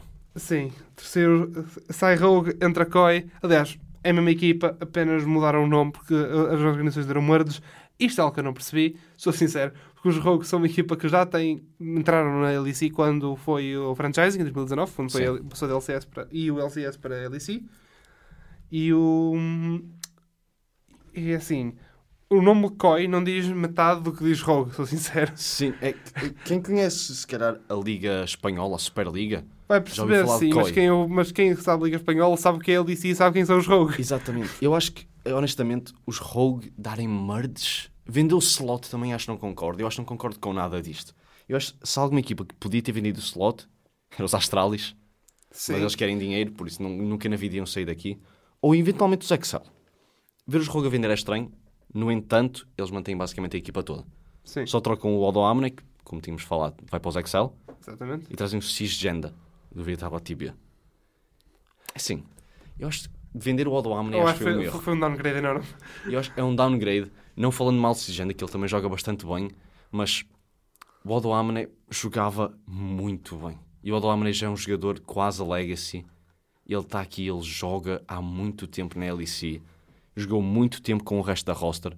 E acho que neste momento, tudo bem que eles podiam ainda não ter noção da meta, mas trocar o top lane numa meta em que tens o Jack Shaw, por exemplo, e, aqueles, e os itens novos do tanque que são Sim. neste momento um bocado overtuned, eu acho que estar a trocar o top lane é um risco Foi a enorme pior coisa que podiam ter feito. e não sei se vai dar payoff. E pior ainda, é que o Odoamne não foi só bench e depois vendido. Ele saiu a custo zero. Ele saiu a custo zero. Eles não receberam nada. Ele saiu a custo zero para uma equipa que o- a intenção deles é conseguir dar punch up. ah, e, sejamos honestos, se uma equipa como os Koi dá assim downgrade ah, de top laner numa meta de top, os Excel têm uma, uma grande probabilidade de conseguirem ah, dar- surpreender. Agora, lá só vai depender do resto da equipa, mas já falámos de Excel. No entanto, os Koi É assim, eles, eles têm a equipa, o- têm o- quase o core inteiro, mas têm basicamente o core inteiro de Rogue. só que mudaram a peça mais importante. Neste momento acho que é a peça mais importante, sim. Mas eles têm agora ainda o Malrang, o Larsen, o Comp e o Trimby. É um core muito bom. Muito forte. consegue- Eles jogaram muito bem este split. Não conseguiram, no, no Spring, não conseguiram ganhar. Summer conseguiram. Sim. E eu acho que é uma equipa bastante interessante, mas foi o que eu estava a referir. Eu acho que vender o Ono Omni, ainda por cima a custo zero, foi, um erro enorme, até porque o Ono Omni foi uma parte muito importante da equipa. Sim. Apesar de achar que o Malrang e o Larsen são mais standout, Sim. eu acho que o top lane neste momento é muito importante para a equipa, o top lane e o jungle. Apesar do ADC também poder ajudar, até porque tem é, o lane que pode dar mais shred a tanques. Sim. No entanto, eu acho que vender o top lane é um erro enorme. Foi. e principalmente um da qualidade do Odo Amne, mas isso acho que é algo que só o tempo dirá. Eu acho que vai dar oportunidade às, outras, às equipas que o ano passado queriam fazer mais não conseguiram, Fanatics, G2, até mesmo Vitalities, de Sim. conseguirem eh, e Heretics conseguirem fazer estragos com os COI. Porque mudarem logo a, a, a personagem mais importante, que é o top laner, e que por sua vez também é o shot caller e o jogador mais experiente da equipa, vai fazer um impacto muito grande no servidor. Eu ainda quero ver como é que eles vão entrar agora em Spring, Winter, quero dizer. Ah, isto agora vai ser, vai ser difícil habituar. Eu acho que agora o principal vai ser o Malhang. Eu acho que o Malhang vai ter de dar step up como shot caller, Sim, sim. que ele... eh, De onde é que ele é? Ele é coreano. Pois, ele é coreano. Isso é complicado. Sim. Porque tudo bem que ele, de certeza, que está a falar inglês. Inclusive, já vi várias entrevistas dele que ele fala inglês. Sim, sim. Mas é sempre aquela dificuldade. E estar a ser o shot caller, quando se calhar ainda não estás propriamente 100% habituado à língua, quando estás a jogar fora do teu, vamos dizer assim, terreno, vai ser um bocado difícil. Mas eu acho que se algum jungler tem a capacidade, é o Malhang, que para mim, neste momento, nesta liga, é o segundo melhor jungler atrás do Yankos. Por isso eu acho que se alguém consegue, é o Malhang, e eu tenho esperanças bastante altas para o Koi. Essa- do Malrank ser o segundo melhor jungler da liga, eu contesto por causa do, Razork, que o ano passado jogou muito bem. Ah, é, mas sim, é entre eles dois, sem dúvida. Sim. Acho que o Malrang, uma coisa que ele tem face ao Razork, é que o Malrang tem um Wells bastante competente no ano passado. Ahm, eu lembro que foi no primeiro jogo contra, o contra os Top Esports, o Malrang jogou mesmo muito bem. E o Malrang e o Larson, porque o, o, o combo por acaso é um bocadinho apagado, faz o que fez na LEC Sim. mas não foi, não foi dead weight. Jogou relativamente bem. Claro que foram atropelados pelo JDG. Também sejamos honestos. Quem é que não seria? Ser atropelado pelos J-. Eu sou sincero, eu pensava que os JDG iam ganhar o Worlds. Eu também estava na ideia disso. Eu, depois de ver, eu só. Eu, só, eu não eu demorei um bocadinho a acreditar que os T1 deram aquele upset enorme aos, ah, aos JDG, que são uma equipa mesmo muito boa.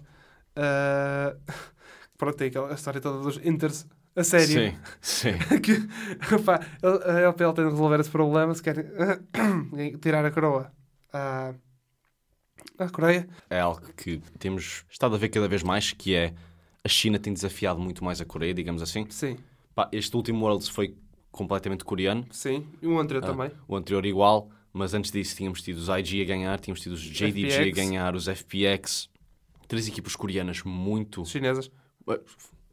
chinesas, muito, muito fortes e derrotaram muitas equipas coreanas pelo caminho. Sim, sim. E mesmo, por exemplo, a final com os FPX foi com os jogadores, Yeah. uma equipa europeia.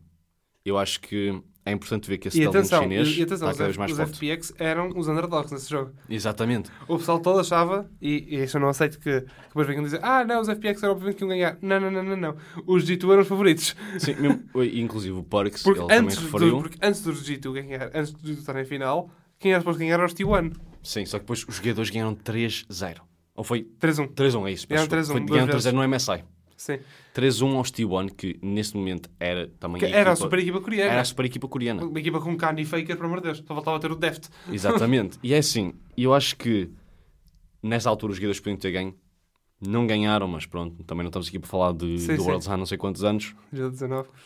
E é assim, agora vamos falar das duas equipas que sobram, que é os Fnatic e os Os G2. G2.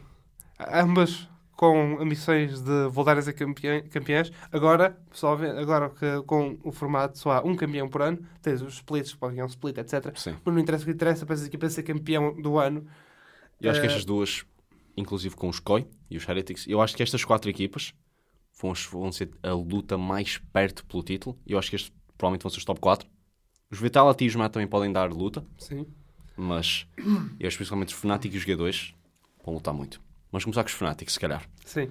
Então, que é o eles, mais simples. eles traziam da equipa deles o Wunder, o Razork, o Humanoid, o Upset e o Hillisang. Eles só trocaram a botlane. Que eu acho que faz sentido. É assim, o Upset foi o que estava a referir. Ele é muito difícil trabalhar com o Hillisang, já falou disso, que é muito complicado, ele exige muito Sim. e neste momento ele não consegue jogar o weak side.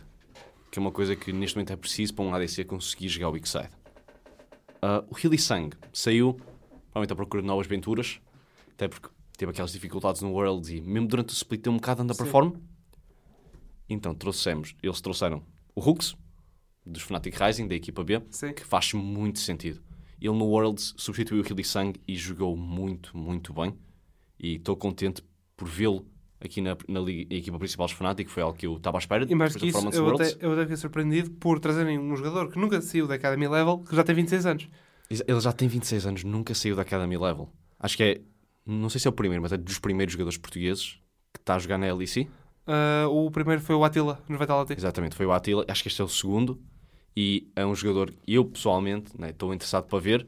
Mas mesmo tirando isso, eu acho que ele, apesar de já ter 26 anos, ele joga muito, muito bem. No Worlds deu para ver isso. Em equipas de classe mundial, ele foi um suporte absurdo. Sim. Eles, eles na fase de grupos da- do primeiro stage de play-ins perderam um jogo. Só um. Ah, que se não estou em erro, só assim um segundo. Ah, se não estou em erro, esse jogo que eles perderam. Os DRX do outro lado eram 5-0, mas a gente conhece a história dos, dos DRX a esse ponto. Se não estou em erro, eles perderam contra os Loud. Ah, foi o único jogo que perderam e depois, mesmo, assim- mesmo os Loud, que logo a seguir ah, foram atropelados. Sim. E assim, eu acho que, ainda por cima, o talento que eles trazem no ADC, dizendo de volta ao Reckless dos Carmine Corp, eu acho que esta equipa dos Fnatic tem tudo o que precisa para estar a contestar o título. Falando do Reckless. Eu acho que hum, o Reckless tem, tem, tem uma sua, da sua piada. Porque a maneira como ele saiu do G2, obviamente, não foi amigável, minimamente. Ah, ele teria ido para o G2, sejamos honestos. O, o Carlos escolheu pela simples razão de que, sem perk, se for precisar de um nome grande para preencher o buraco, ah, portanto, vai logo buscar o maior nome na história da IDCR europeu, que é o Reckless. Sim. Uh, mesmo moda do Carlos. Uh, e pronto, obviamente aquilo não resultou, tanto quando eu percebi houve problemas entre ele, o Yankos e o Caps. Uh, saiu do G2 e acho que também diz muito sobre ele, pessoalmente, que ele escolheu, uh, ele preferiu não ir para a LCS para ficar, uh, para ficar na Europa. Isso diz muito sobre o, o tipo de pessoa que o Reckless é. Porque tanto quanto, tanto, tanto quanto ele disse, é que ele disse que queria ficar na Europa, só que os G2 não deixavam ven- vendê-lo para a LEC. Tinha Sim, uma, lá uma cláusula no contrato. Inclusive não permitiam para, Para os Fnatic. para os Fnatic de volta e para uma série de equipas. Sim. E, e era uma cláusula muito grande. Ele durante muito tempo teve em contract jail. Sim. que acho que foi complicado para ele e, em geral, honestamente, eu antes tinha referido que o Karzik nunca se deve voltar para uma casa onde já se foi feliz. O Reckless. É a segunda vez que o faz, mas acho que desta vez... E da segunda vez foi mais feliz da primeira. Exatamente. Acho que desta vez ele fala da forma correta. Sim. Ele eh, foi Passa. para os G2, experienciou, teve problemas com a equipa, inclusive na altura com o Wunder até, mas com o Wunder acho que ele não teve muita dificuldade, foi mais com, com o Caps, eu acho que mais com o Caps e com o Yankos, Sim. O Caps é uma, é uma personagem difícil de. de lidar. Sim. Foi, até porque eles já tinham jogado juntos antes, durante algum tempo, acho que Sim, jogaram. durante um bocadinho. Depois, vai para Carmine Corp, uma equipa francesa, Que pronto, ganharam Masters ganharam Masters, que acho que é interessante, mas é sempre, vamos ser honestos, um nível abaixo, porque aqui é basicamente sim. só talento francês.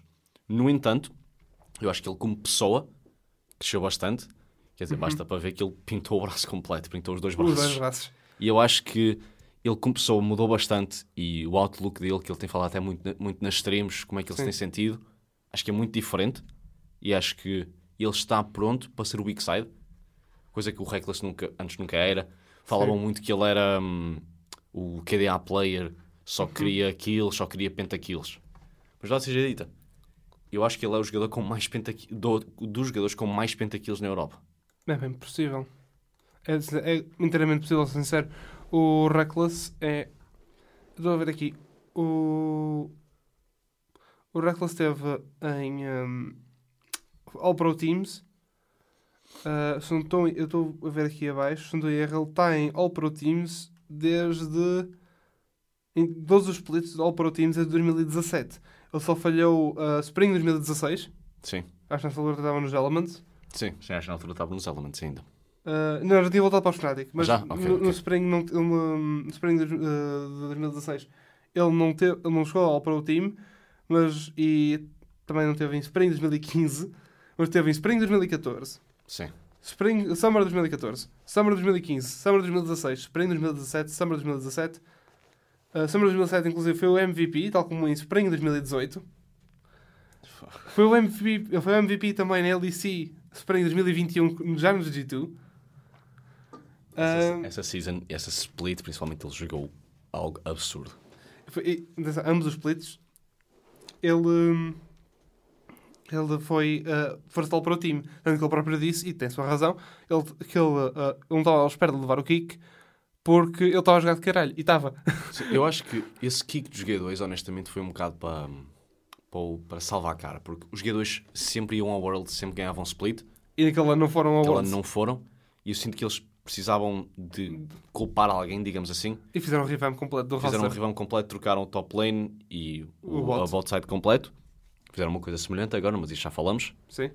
Acabando só aqui o tópico de Fnatic, eu acho que eles têm muita capacidade, têm muito bom talento. O Hooks já se provou a nível Uhum. internacional, apesar de vir da, do nível da academia. O Reckless está mais que comprovado. Ele já foi finalista de Worlds, ele já, já, fez, já ganhou quase tudo cá E para ganhar. mais uma coisa com, com, com os Fnatic, é que eles também trocaram o coach. Agora, o coach deles era o coach do Hooks no ano passado, na, na, nos Fnatic Aí uh, está outro Rising. exemplo. Uh, que aparentemente eles tinham uma cláusula que caso ele, estiver, caso ele continuasse, quisesse continuar com os Fnatic para 2023, ia, ser- ia ser ele o coach.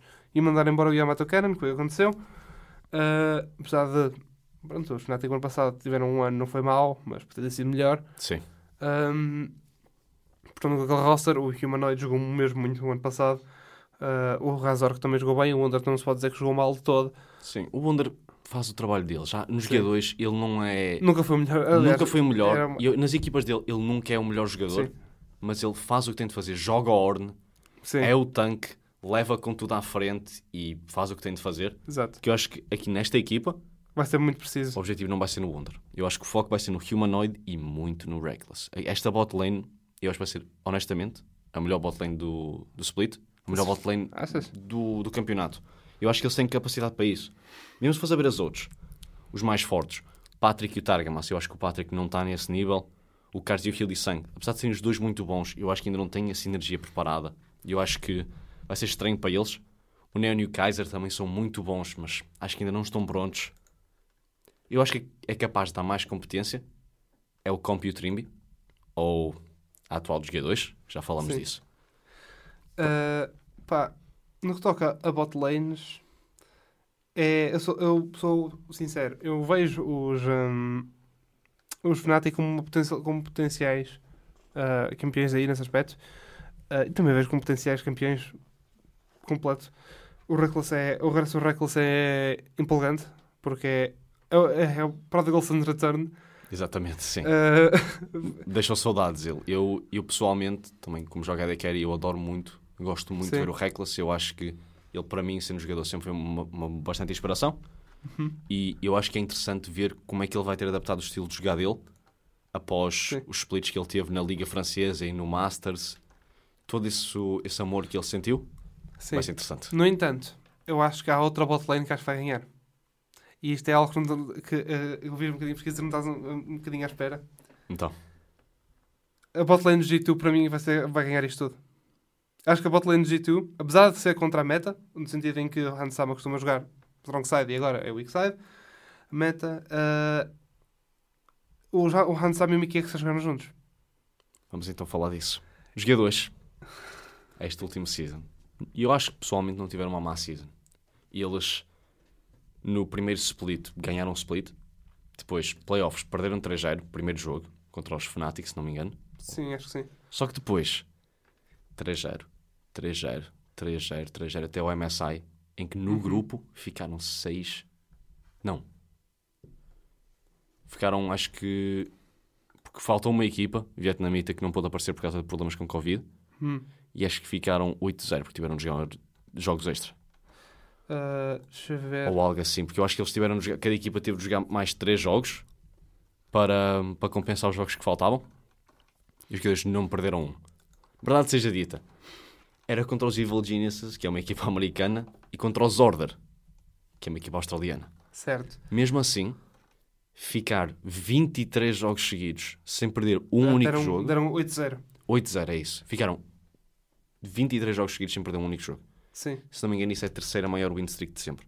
Sendo que as Exato. outras duas, vamos ser honestos, foram equipas vietnamitas que nem têm competição. E acho que agora, entretanto, uma equipa japonesa ultrapassou. Mas isso não interessa. Eu acho que, a nível europeu e a nível mundial no MSI, jogaram muito bem. Tiveram dificuldades depois no resto do MSI, no... seguindo em frente, No- no perderam Stage. no Rumble Stage. Contra a até. Mas também, que equipa que não ia ter esse problema? Vamos o Rumble honestos. Stage é feito de propósito para perder jogos que não devias perder.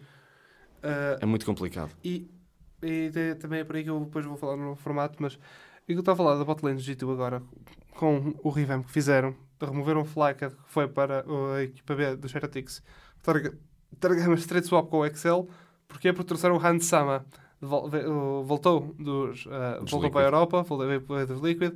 Os Liquid, no ano passado, tiveram um Summer Split muito underwhelming. Sim, mesmo com Ah. o talento europeu que eles tinham, eu acho que eles tinham o Armut, se não me engano. Na, o Armut estava no. Estava no Ah, sim. Estava nos, matos, sim, Sim, tens razão. sim. Ele é que. Eles têm um jogador, agora não me lembro qual é que é. Eles têm um jogador, outro jogador europeu, acho eu. Os Liquid, desta última Sim, season. sim, eu também tenho tenho a certeza disso, mas não me lembro o ano. Quando procuras, falando Sim. aqui a equipa, para além destes dois, Sim, troca, a troca mais chocante de toda a gente. eu acho que esta troca pode fazer sentido. Buipo. É o Buipo. vou exatamente. Eu, pessoalmente, não concordo com nenhuma das trocas dos jogadores. Eu acho que Nenhuma. nenhuma delas. Eu acho que não deram tempo suficiente para o Flack e o Targama se adaptarem. E eu sei, o Worlds foi bastante underwhelming ficar 1-5 no grupo quando tens o GZ, tens a obrigação de ganhar pelo menos dois jogos. Nem digo contra os JDG, contra os EDG ou contra os T1, que por amor de Deus, né, esses está uma competição Sim. para ganhar o torneio todo. É, só se tinham os Damwon e os, os Exato, Isso é absurdo. Mas é o seguinte: eu- eles têm a obrigação de ganhar dois jogos, isso é verdade, e deram ultra int. Sim, sim. Mas é o seguinte, tendo em conta as- os splits, tendo em conta a maneira como foram jogando, a maneira como se iam adaptando como equipa, eu acho que trocar sequer uma pessoa daquela equipa é erro. E é por isso que, honestamente, eu estou mais confiante dos Fnatic ganharem o split do que os jogadores. Porque eu acho que isto foi um erro. Hansama e o Miki até posso aceitar. O Miki está habituado a jogar com o Caps. O Hansama e o Miki estão habituados a jogar juntos. Sim. Acho que isso até pode fazer algum sentido.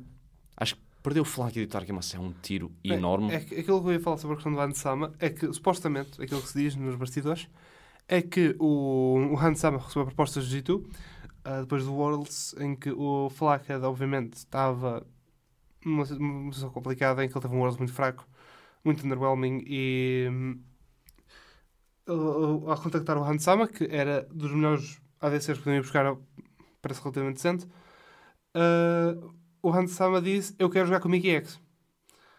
Não quero jogar com o Targamas, quero o Mickey X. Sim. E porquê? Porque na breakout season do Hansama 2018 eh, ele foi a colega de equipa do, Mickey X. do Mickey X. Eles jogaram ambos a bot lane.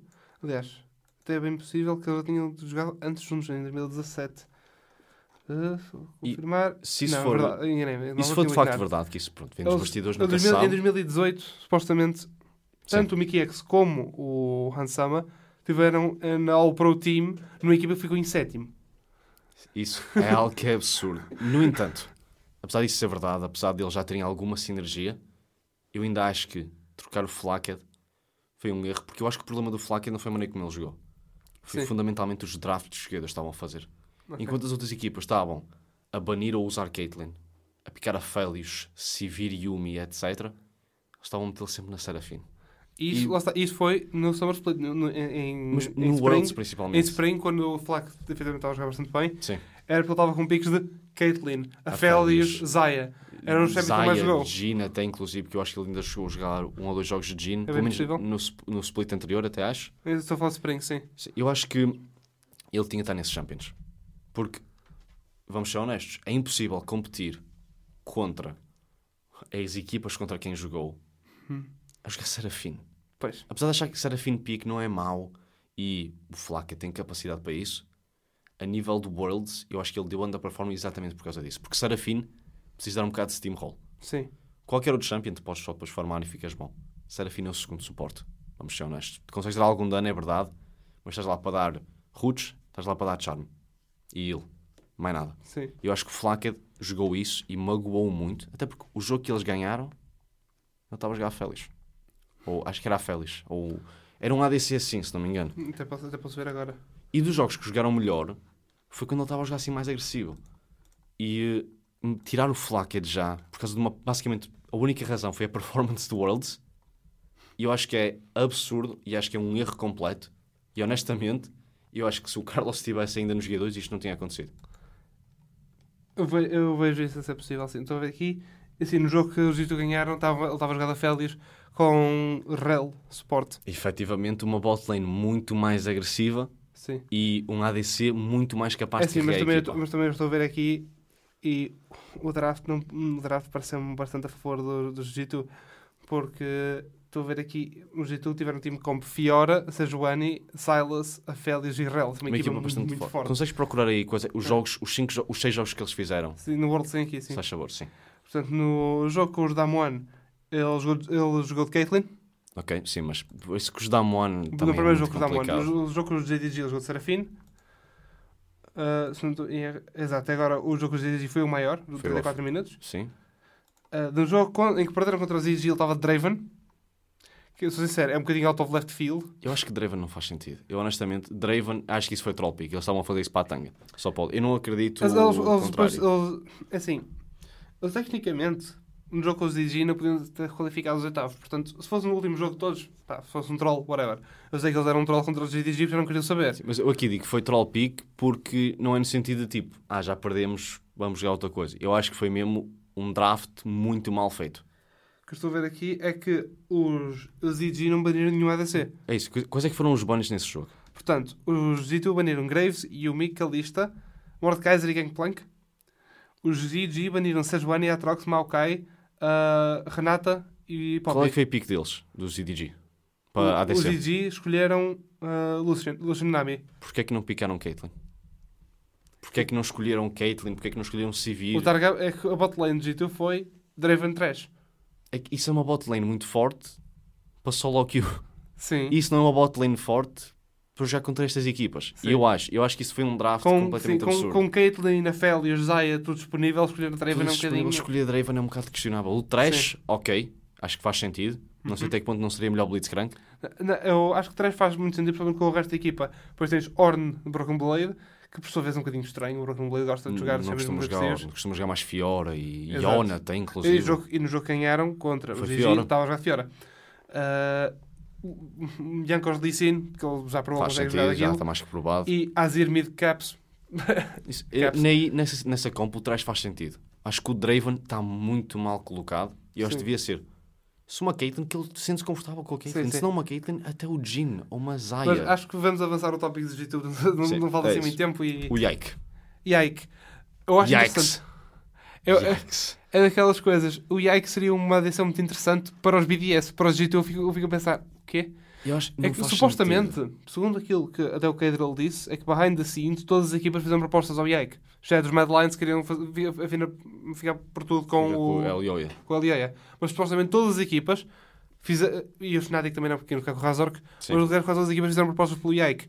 E, e o Yike também foi a segunda hipótese do G2. Eles queriam o LIEA, só que era demasiado caro. Portanto, va- vai buscar o Yike. Ah, supostamente o Yike era o rookie mais desejado, até porque aparentemente quase todas as equipas de LCS também o queriam. Sim. Ele é que não queria LCS, por razões óbvias, veio para os G2, vai, ser interessante. Uma coisa que o Yike não parece uma figura muito extrovertida, com o o Yankos era. Co- Isso é que acho que vai ser uma dificuldade, porque seja como for, o Yankos, quer dizer, É uma grande personalidade. gostem ou não do barulho, eu pessoalmente gosto. Acho que tem piada, sim. É sempre engraçado e traz sempre uma boa vibe para a equipa. E eu acho que trocar o Yankos, que veterano, provado em combate, já O, foi a o único jungler europeu a ganhar um. o único jungler europeu a Ganhar ganhar MSI. MSI por um rookie vindo da Liga Francesa. Não parece muito extrovertido, não é capaz de fazer o barulho e ter a, a energia que o Sim. Yankos tem. E eu acho que, um, talvez traga um bocado essa energia com o Broken Blade e com o Caps, até Uhum. porque o Broken Blade e o Yankos davam-se muito bem, eles estavam sempre a interagir um com o outro. E Sim. mesmo com o Caps, eles já são colegas de equipa já há muito tempo. Desde 2019, do ano 2019. mágico. E eles sempre juntos, sempre a bater um com o outro.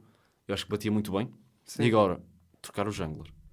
Trocar o shot caller. Meter um jogador que é completamente diferente em quase todos os sentidos. Sim. E eu acho que é o maior erro que eles podiam ter feito. E a única pessoa que saiu daqui beneficiada foi os Heretics. Porque, sim, o Yike era muito desejado. Mas acho que é o que estavas a dizer. Nos BDS faz muito sentido. Nos SK. Inclusive até se calhar nos COI. Ou nos Heretics. Ou nos Her- mesmo nos Heretics. Fazia muito sentido. Os Heretics eu acho que apanharam bem o Yankos porque precisavam de um líder de equipa. Sim. De alguém já, já sabe, está Sim, habituado. Mas agora, meter o Yike nos G2 acho que é um erro. E eu acho que vão sofrer por causa disso. Eu, honestamente, eu com o Yike, é assim, o Yike já, estou a ver aqui, ele começou a sua carreira profissional em 2019, ah, o primeiro troféu em 2020, e entretanto ele já ganhou ah, vários torneios, se não erro, é- ganhou a segunda divisão francesa, ganhou a promoção em dois- para 2022, foi apanhado pelos LDLC, ganhou ambos os splits com os LDLC, Sim. Uh, segundo, em, segundo em Masters, segundo na Copa de France, meios finais. Uh, essa equipa dos LDLC foi muito desejada, tanto quanto percebeu. Eles eram supostos ter ganho mais coisas, só que não ganharam, por dar um bocadinho de choque. Sim. Também a final da Copa de France, eu vi aquilo foi um bocadinho tarde na season, provavelmente já, já queriam só Já ir para casa. cansados, sim. Uh, Estou a ver aqui, exato. O, o final da Copa de France foi em novembro. Nessa altura, Fogo, nessa altura o pessoal queria ir para casa. Assim, Um, os LDLC jogaram muito bem. Inclusive, três jogadores das cinco da equipa estão agora na LEC. Só que é o que eu acho. Eu acho que o Yike é bom jogador, capaz para muito, Sim, não nos G2. Não neste ambiente Ok. de equipa, acho. não numa equipa que sofreu muito, Sim. mas que sofreu junta. Uhum. E introduzir aqui um novo jungler, um novo shot caller, uma pessoa que vai ter, de- vai ter de... É sempre difícil ir atrás de um jogador Sim. como o Yankos. Tal como ir após um jogador como o Perks é complicado, tal como vai ser como o Caps. Só que eu acho que o Yike não foi a escolha certa. E eu acho que há muitos outros junglers que podiam ter ido. Por exemplo, se quisessem comprar o Malrang, mesmo o Zanzara dos Misfits, Sim. o Elioia foi muito caro, mas qualquer outro jungler assim era melhor para isto, eu acho. Sim. E é assim, acho que no tópico de G2 não temos muito mais a dizer. Agora queria falar, já que estamos com relativamente pouco tempo, ah, eu queria falar de uma coisa muito interessante que é o novo formato. Vamos lá falar sobre isso. Eu não tenho muita noção do novo formato, porque vais ter de me informar a mim. Portanto, passamos de dois splits, um com a Zero MSI e o outro para Worlds, passamos para três splits, sendo que o Spring dá acesso à MSI, Summer dá, ah, Summer dá acesso às, e todos os splits dão acesso às Regional Finals, portanto. Summer não dá acesso ao Worlds. O que dá acesso ao Worlds é as Finals, em que tens as seis equipas com mais pontos ao longo dos três splits, Sim, ah, sendo que se ganhas um split passagem automática, também mal era. sim. Portanto, as seis melhores equipas desse ano passam, para, o- passam para, para as finais, que em formato em si das finais, se é público, eu não consigo encontrar lá nenhum. Ahm, Provavelmente vai ser Rumble. é bem possível, em que o top 4 vai para o Worlds e va- vai-se terminar, o- vai-se terminar o campeão. Sim. Ah, eu estive a ver uma coisa, fiz as contas, com- mais um split, isso é o que me chocou, a LEC tem menos jogos que a LCS. Sério? Sim, porque agora isso é que é a coisa que eu ia dizer que vai haver muito, vai ser muito estranho o formato, porque o round robin Sim. não é duas voltas, é só uma. Uh, vai ser. É, vai, vai, as equipas vão jogar novos jogos, isso vai determinar em que lugar ficam. Novos jogos cada equipa, sim. vai determinar em que lugar ficam, e depois o seeding disso, portanto, o primeiro, o primeiro para um grupo, o segundo para o outro, o terceiro para um grupo, o quarto para o Ou outro, outro. o seeding disso vai ser feito. O que vai acontecer é que é bem provável que uma equipa tipo os G2 ou os Fnatic ah, ou até independentemente da equipa vão, vão levar um upset estúpido Sim. contra uma equipa tipo os Excel ou Os ah, SK. os eventualmente. ou até mesmo os Astralis. Sim. Ah, porque nem, nem nos splits quase perfeitos de 2000 de 2019 eles ganharam os jogos todos. Nunca Sim. ninguém ganhou os jogos todos na LEC. Não, não. Ahm, portanto, é, alguém vai sofrer um jogo e depois isso vai estragar a seeding. Eu tenho a certeza que pelo menos um destes splits vamos ter um grupo com Heretics, KOI e G2 ou Fnatic. Vai ser um, um desses grupos, vai ter um dos Sim. grupos depois de, vai ser hum, dois grupos de GSL de melhor 3, que depois passa para um grupo ah, a melhor de 5. Sim. e isso é que é.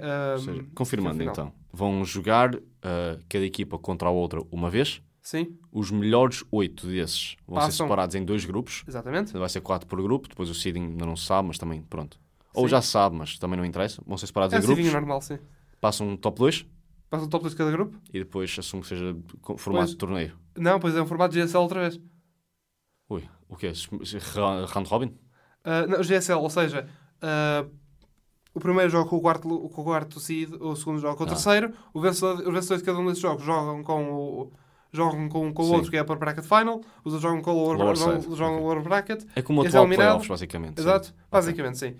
Ahm, e depois aí temos o campeão do split que depois passa para as uh, Passa automaticamente para as finais, sim. É assim, eu te reparei, eu, eu fiz as contas, não só uh, a LEC tem menos, acho que é menos de 20 ou 30 jogos potenciais, porque fiz as contas a contar mínimo de, portanto, assumindo que todos os menores 3 vão ser, vão ser 2 zeros, todos os menores 5 vão ser 3 zeros, uh, o mínimo é menos, uh, acho que é menos 30 jogos, que é. LCS, e o máximo é menos 20 e pouco. Hum, ok, sim. Uh, ambas isso são, uh, sendo que o máximo por, sendo que por ano é qualquer coisa como o máximo de 260 por aí, uh, que é, é menos 50 que o, o ano passado. sim. No entanto, é peanuts em comparação com o LPL. LPL vai jogar este ano o máximo das que é 625 jogos. Eles também têm mais. Mas agora a pergunta, que eu estou na equipas. dúvida. Isto, o round robin, ainda é best of one? É. Porque best of one ainda não faz, já não faz sentido. Por alguma razão, as melhores ligas do mundo, a LCK e a LPL, usam best of three. Sim. É muito melhor para determinar a força de uma equipa. Uh, uh, por acaso a LPL usa Best of Two. É, só, é uma ronda sempre, Sim. só que é a melhor de dois. Portanto, jogas logo os dois jogos. Ah, pronto, sim. Isso já é melhor, já faz mais sentido. Mas a melhor liga do mundo, que ainda é a LCK, eu acho. Sim. Acho best of three por alguma razão. Uhum. E fazer best of one, acho que é erro. E quando é que eles fazem? Então, a primeira round robin é best of one, certo? Exato. Depois dois- os dois grupos é Best of Three. Ok, e depois, E depois outro- best of five na- best no of five. Menos mal. E depois a Regional Finals é Best of Five tudo. Ok, menos mal.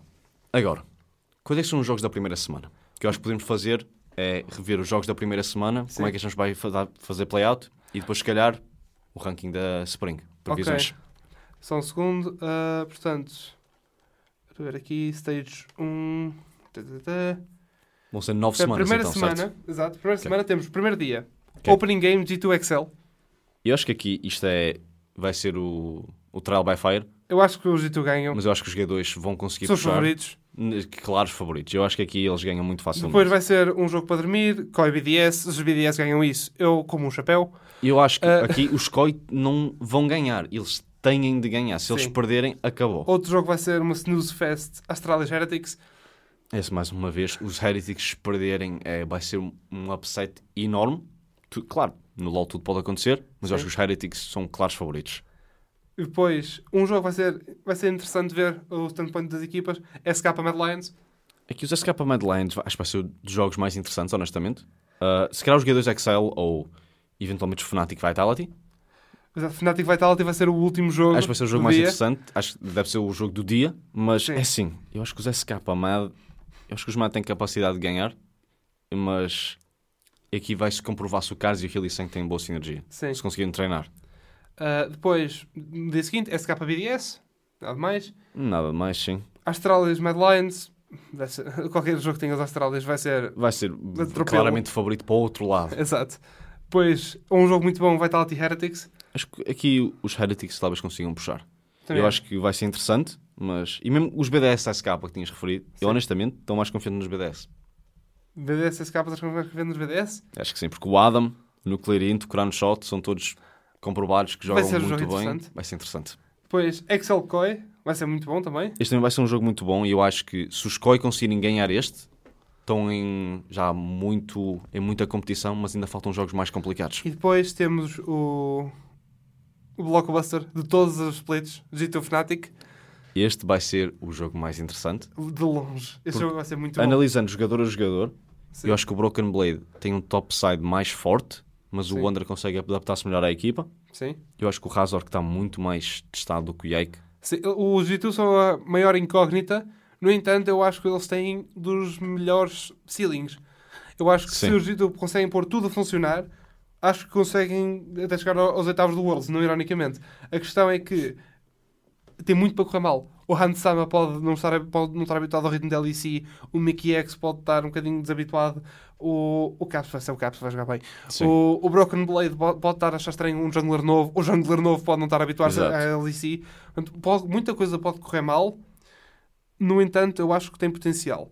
E, portanto, esse jogo vai ser. ah, vai definir se os G2 estão prontos ou não. Porque, atenção, eu, tô, eu acho que neste jogo os Fnatic vão ganhar, porque eu acho que os G2 não vão ter prática o suficiente Concordo. até ao momento para ganhar este jogo. No entanto, se eles por acaso conseguirem ganhar este jogo, eu acho que pode-se uh, pensar já em uh, G2 no World. Porque hum, não necessariamente oitavos, mas chegar lá. Sim. E eu sei que é muito cedo, até porque os G2 são conhecidos para dar choke, uh, principalmente em finais. Mas eu acho que uh, logo ganhar um jogo aos Fnatic é um confidence booster muito grande para os jogadores, ainda jogadores novos. Uh, Principalmente ao Yek. Exato. O, o Yak vai precisar de um confidence booster muito grande. Uh, o, o Broken Blade também é novo. Uh, e, e o Broken Blade é um jogador muito de, de inércia. Portanto, se ele começa bem, ele vai acabar bem. 100%. No entanto, se ele uh, leva shutdown logo no início, vai ser muito difícil voltar. voltar. Portanto, esse, jogo, esse matchup contra o Wunder acho que vai significar o jogo. O, o bottom lane vai ser interessante porque uma coisa que nós nunca nos podemos queixar é que as, os duelos do bottom lane uh, entre os G2 e os, os Fnatic são Sempre interessantes. é que são sempre interessantes os jogos. Portanto, em 2019 tínhamos um matchup de sonhos, 2019 2020, um matchup de sonhos Porks Reckless. Sim. Isso Que é... é, sempre, é sempre um Ah, matchup e depois incrível. os suportes, o Healy Sang e o Mickey também. Depois tiveste uh, Reckless Upset, Reckless Upset e agora e agora temos uh, Upset Reckless Flaca, Hansama. e agora a Reckless Ansama, que eu acho que honestamente é o mais forte desde Porks Reckless. Perks Reckless. Eu acho que sim. E eu, honestamente, eu acho que na bot lane há um claro favorito, que hoje são os Fnatic. Sim. Porque o Reckless e o Hooks... O Reckless provou-se muito na Liga Francesa e ele foi claramente o jogador standard dos Carmine. Uhum. E o Hooks provou-se em Worlds, Sim, que é o palco mais alto. E com mais que eram play-ins, sim mas mas provou-se com mais lá- pressão. é uma- muita pressão. Estar a entrar no lugar do Healy Sang, que é dos melhores suportes que a Europa alguma vez viu. Sim. E eu acho que vai ser interessante ver. No entanto, o meu voto, tal como tinhas dito, concordo contigo, está para os Fnatic para ganhar este jogo. Sim, Só que eu acho que este jogo, acima de todos, vai determinar o vencedor. sim. Quem ganha este jogo vai ganhar o split. Isto é o que eu acho, a não ser que haja um choke muito agressivo, que nunca Ou, sabe, ou ou então uma equipa que parece completamente out of left field. por exemplo. Mas eu acho que, em geral, quem ganha Sim. este jogo vai estar muito bem encaminhado Sim. para ganhar já o split. E depois, no final da última semana, no dia 23, temos SK Heretics. Para começar bem, deve ser logo uma vitória dos Heretics. Vitória dos. Heretics, fala Excel BDS, deve ser fácil para os Excel. Gito Astralis, não estamos a precisar mais. Fnatic Core vai ser um jogo muito bom. Esse vai ser muito bom. Esse também acho que é outro que vai determinar como é que estão, porque Sim. os Fnatic estão basicamente a jogar contra os Rogue. Sim. E os Rogue sempre deram luta aos Fnatic, Mas agora, saiu do Amne, vai ser um bocadinho diferente. e agora com o Reckless e o Hooks, em vez do Upset Healy Sang, acho que vai ser diferente. Mas em geral eu acho que os Fnatic deram um upgrade à equipa. Sim. Os Koi, antigos Rogue, Foi um bocadinho downgrade. downgrade. Acho que estou mais a par agora. Estão mais a um nível idêntico, por isso este jogo vai ser muito interessante. Vai ser como um Fnatic Guia 2. E eu acho que isto também vai determinar muito o posicionamento. Que estes Sim. jogos importantes, jogos grandes, são extremamente E depois importantes. o último jogo do dia, Mad Lions Vitality, que vai ser interessante porque vai ser aí. que- Eu acho que o, o último lugar no top 4 vai, ser, vai andar por aqui. Mad Lions Vitality. Honestamente, Hum. não sei se concordo. Mas isto já falamos. Mas eu acho que Sim. Mad Vitality vai ser bastante interessante Sim. ver como é que o Neon podemos falar agora. seja contra o. Sim. Mas então falar de spots. Começando com os dois que não passam, o 10 e o 9. Eu acho que este, vamos concordar, Astralis BDS. as talas BDS, eu acho que os Astralis vão ter uma... vão estar muito piores. Se há Uhum. algum que ainda consegue ultrapassar, será os BDS. Sim. E eu acho que os SK e os XL, apesar de terem uma equipa- equipas boas, Sim. eu acho que também não vão muito mais do que isso. Acho que conseguem ambos chegar à fase de grupos, mas não- passam a fase de grupos. Acho que estas quatro equipas vão estar a lutar pelos lugares entre 10, 9, 8, eh, 7. Sim. Se tivesse de dizer um ranking, acho que as Astralis ficam em décimo, os BDS em nono e depois os SK em oitavo e os XL em sétimo. Top 6. No top 6 para mim, ah, em sexto, eu vou pôr os Mad Lions, Ok? Porque ah, os Mad Lions, lá está, é. Eu acho que eles conseguem chegar longe, no entanto, não acho que vai acontecer. Uh, Ou seja, eh, eu tenho potencial, sim, vai acontecer, não. Ah, porque as equipas, não por ser uma equipa má, mas porque as equipas que estão à frente estão muito mais à frente. Sim. Ahm, acho que essa, pronto, é simples. Depois, quinto lugar, Esse dos Manda tendo a concordar contigo. Eu acho que este split não. Eu acho que no Hum. Sim. próximo, Talvez. quando se habituarem, talvez, mas este não. quinto lugar, eu vou pôr. eh, para mim é difícil. Porque eu quero. Porque o Fnatic G2 top 4, sim, Heretics. Pá, acho que vou pôr Vitality. Eu aí já não concordo. Eu acho que o Vitality não chega ao top 4 porque. eh, não que a equipa seja má, não é, está no upgrade, acho Sim. eu. Uh, e, mas porque acho que as equipas, as outras equipas vão ter uma sinergia melhor. Porque é algo que, por acaso, o Parque senti dificuldade em ter desde que saiu do G2 foi ter uma equipa muito sinergética. Sim. O ano passado foi um desastre completo, obviamente. Um, ele quer muito ganhar um split, pelo menos. Ele tem essa fome, mas acho que a equipa não está pronta. Uh, mesmo que seja um upgrade, lá está. Uh, eu acho que neste split ainda não é tempo para eles. Acho que quarto lugar, uh, Heretics. Terceiro, Koi. E depois. uh, A pergunta sempre. Quem ganha o split? Mas eu acho que vai ser G2 segundo Fnatic primeiro. Eu acho que os Fnatic ganham, mas vai ser muito Ok. renhido. Em parte concordamos. Ah, mas a partir do quinto aí já começamos a diferenciar. Sim. Eu acho que os Vitality vão passar à frente. Hum. Eu acho que os Koi vão dar muito underperform. A roster dos Rogue é muito forte. Mas acho que perder o Ordo Amne é um tiro muito grande. Sim. E os Vitality com o Photon, com o Bo, mesmo com o Neon e o Kaiser, e obviamente o Perks, têm uma capacidade muito grande de conseguir ultrapassar e chegar ao nível que não conseguiram com esta antiga super equipa. Sim, sim. Por isso eu diria que os Koi vão ficar em quinto. Uhum. Em quarto os Vitality. E este eu acho que vai surpreender, principalmente vindo de mim. Eu acho que em terceiro ficam os G2. Acho que o G2 não chega à final. Acho que não. Eu acho que é o seguinte. Eu acho que a perda do Yankos é demasiado forte. É demasiado grande. Sim. E uma mudança da bot lane. E a mudança da bot lane também vai mudar bastante. Por isso eu acho que os Heretics passam à frente e ficam em segundo. Ui. E eu acho que os Heretics são a equipa que têm com o Yankos, que para mim ainda é dos melhores jogadores da Europa. Sim. E acho que para toda a gente tem de ser, no mínimo, top 3. Sim. E eu acho que eles vão conseguir puxar para cima com um talento novo, com o Iva, com o Ruby, com o Jack Spectra. Os jogadores já jogaram na, na LEC, alguns deles. E eu acho que estão prontos. Acho mesmo assim os Fnatic ficam em primeiro. Esta equipa é demasiado forte. Esta equipa dos Heretics vai ser muito interessante porque isto é o fim de carreira do Yankos. O Yankos, segundo o que se diz, ele tem um contrato de 2 anos, no fim do qual ele vai ter 29.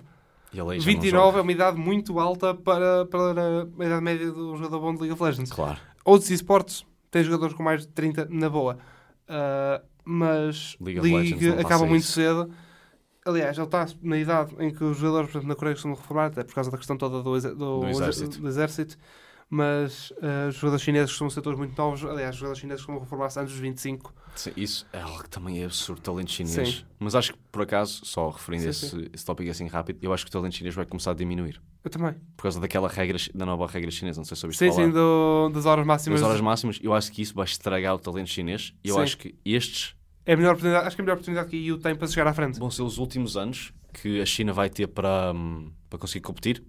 Porque eu acho que daqui a nada, quando essa regra começar a Sim. entrar mais vigor e mais ou menos gente jovem conseguir jogar, Vai ou os jogadores vão ficar mais velhos e jogar até, por exemplo, o Yankos até os 29, Sim.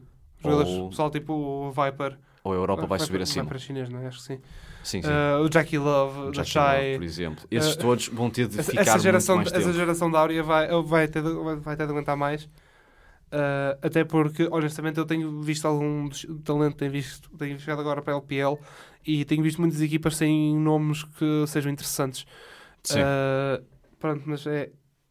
ao, contrário da LCK, a LCK tem tido. um- Sempre. Talento antigo, acho- talento novo, eles misturam tudo. Eu acho que agora, neste momento, é a melhor altura que a Europa tem para se chegar à frente com um talento jovem. 100%. E eu acho que esse talento jovem mesmo, algum japonês, Sim. verdade seja dito, dos Heretics, vai conseguir trazer o segundo lugar no split. Eu acho mesmo que os G2 não vão conseguir acompanhar. Eu acho que eles vão perder muitos jogos importantes contra os Fnatic, eventualmente contra os Uhum. Koi ou os Heretics. Eu acho que os Heretics têm matchups relativamente, Sim. digamos, fáceis. Contra os Astral, os SK, os BDS e os Excel mesmo, esses quatro. Sim. Eu acho que para a grande maioria das equipas top 6 é uma matchup entre aspas, fácil. Uhum. Os Madis Vitality também acho que não conseguem acompanhar. Os Fnatic e os jogadores vai ser mais complicado. Mesmo os Koi. Mas estes três jogos são os mais importantes. Eu acho que os Heretics têm capacidade de ganhar. Sim. E eu acho que este ano os jogadores, ou este split pelo menos, não chegam à final. E os. Fnatic têm uma equipa demasiado forte Para não para não, lá. para não ganhar o split. É assim, eu acho que se, eu acho que se os Fnatic não conseguem ah, chegar à final, eu acho que vai ser um desastre. Sim, os Fnatic têm no mínimo, eu, há muitas expectativas muito grandes, mas com esta equipa eles têm no mínimo de chegar à final. Não Sim. digo ganhar o split, mas se não chegarem no mínimo dos mínimos top 3, Sim. É um desastre acabou, completo. acabou, desastre, acabou. Sim, eu, eu vejo. eh, E agora com este formato, eu sincero, com splits mais curtos, eu vejo mais equipas a fazer. Eu vejo mais as equipas fazerem trocas entre splits. Sim, Porque ah, agora equipas mais fracas vão se notar muito rápido. Sim. Equipas sim. como os Astralis, eles vão notar imediatamente quais é são as falhas deles. E porquê? Porque não têm outra oportunidade. Vai ser ali naquele momento. Exatamente. Ah, e agora, por cima, há certos free agents que andam por aí. A, equipa de- ah, a famosa equipa do McDonald's. sim. Ah, O Upset, inclusive, um deles. upset, upset, o Flaca por acaso não, mas tens, tens Upset, tens o próprio coach o Yamato Kanan, que é um coach muito bom. Muito bom, sim. Só que ah, é um coach muito bom que teve nos Vitality, nos, nos anos em que os Vitality não jogavam mal. Ah, temos nos Fnatic ainda o ano passado. Ah, e fizer, foi a segunda, a segunda melhor equipa da Europa nesse Worlds. Ah, Sim, acho que tiveram, sem dúvida, tiveram melhor performance que o G2, acho que é óbvio. E que os Mad Lions nem sequer passaram por play Eles nem sequer passaram os play-ins. Mas também tiveram Ah. azar, lutaram contra os, contra os campeões. Jogaram os DRX, acho eu. Os Mad Lions, sim. Ah, os Fnatic pronto, tiveram, tiveram um grupo muito complicado também. Tiveram. ah, era T1, Era T1, era Cloud9, Cloud9 e, E qual é era- era a equipa chinesa? Tinha uma equipa chinesa no grupo. RNG, acho eu. Era, acho que a RNG estava no grupo dos Thunder Thieves. Ah, a equipa? Que equipas chinesas é que sequer estavam? Não era os EDG? era os EDG, É isso. T1 EDG, por amor de Deus. Estavam já com os campeões defensores. sim. E A equipa que foi em T1. segundo. A equipa que ficou em segundo e para além de ter ficado em segundo e- neste World, Sim. é a equipa que toda a gente pensava que ia ganhar. sim. Foi uma equipa que ficou. Depois, que pensava que ia ganhar, depois chegar à final. Sim. Antes disso, ficou foi uma equipa que ganhou o split da LCK sem perder um, um best of three. E eles jogaram absurdos, T1. Sim, Por isso, naquele grupo, com a maneira como eles jogaram, tendo de entrar em play-ins, com um Sim. substituto, com dois substitutos até de vez Sim. em quando, porque o Upset não jogou inicialmente, Sim. jogou o jogador dos Fnatic Rising, que acho que era alemão, então falta agora o nome dele, honestamente. sim, mas sei o que estás a falar. Sim, sim, sim. sim. E eu acho que agora com este refresh, com o Reckless, com o Hooks, eu acho que os Uhum. Fnatic têm tudo o que é preciso para serem campeões do primeiro split. É. Eu acho que isto é, completa a nossa preview da LEC. Acho que sim. E Ah. agora é ver como é que os jogos despertam, até Sim. porque League nunca é determinado por matemática, Não é uma ciência, não. não é uma ciência. E depois, quem sabe, antes da segunda semana, estamos cá outra vez Exatamente. para voltar a falar da LEC. Tá. Com isto damos sign off. Obrigado pela visualização. E E na próxima cá estamos.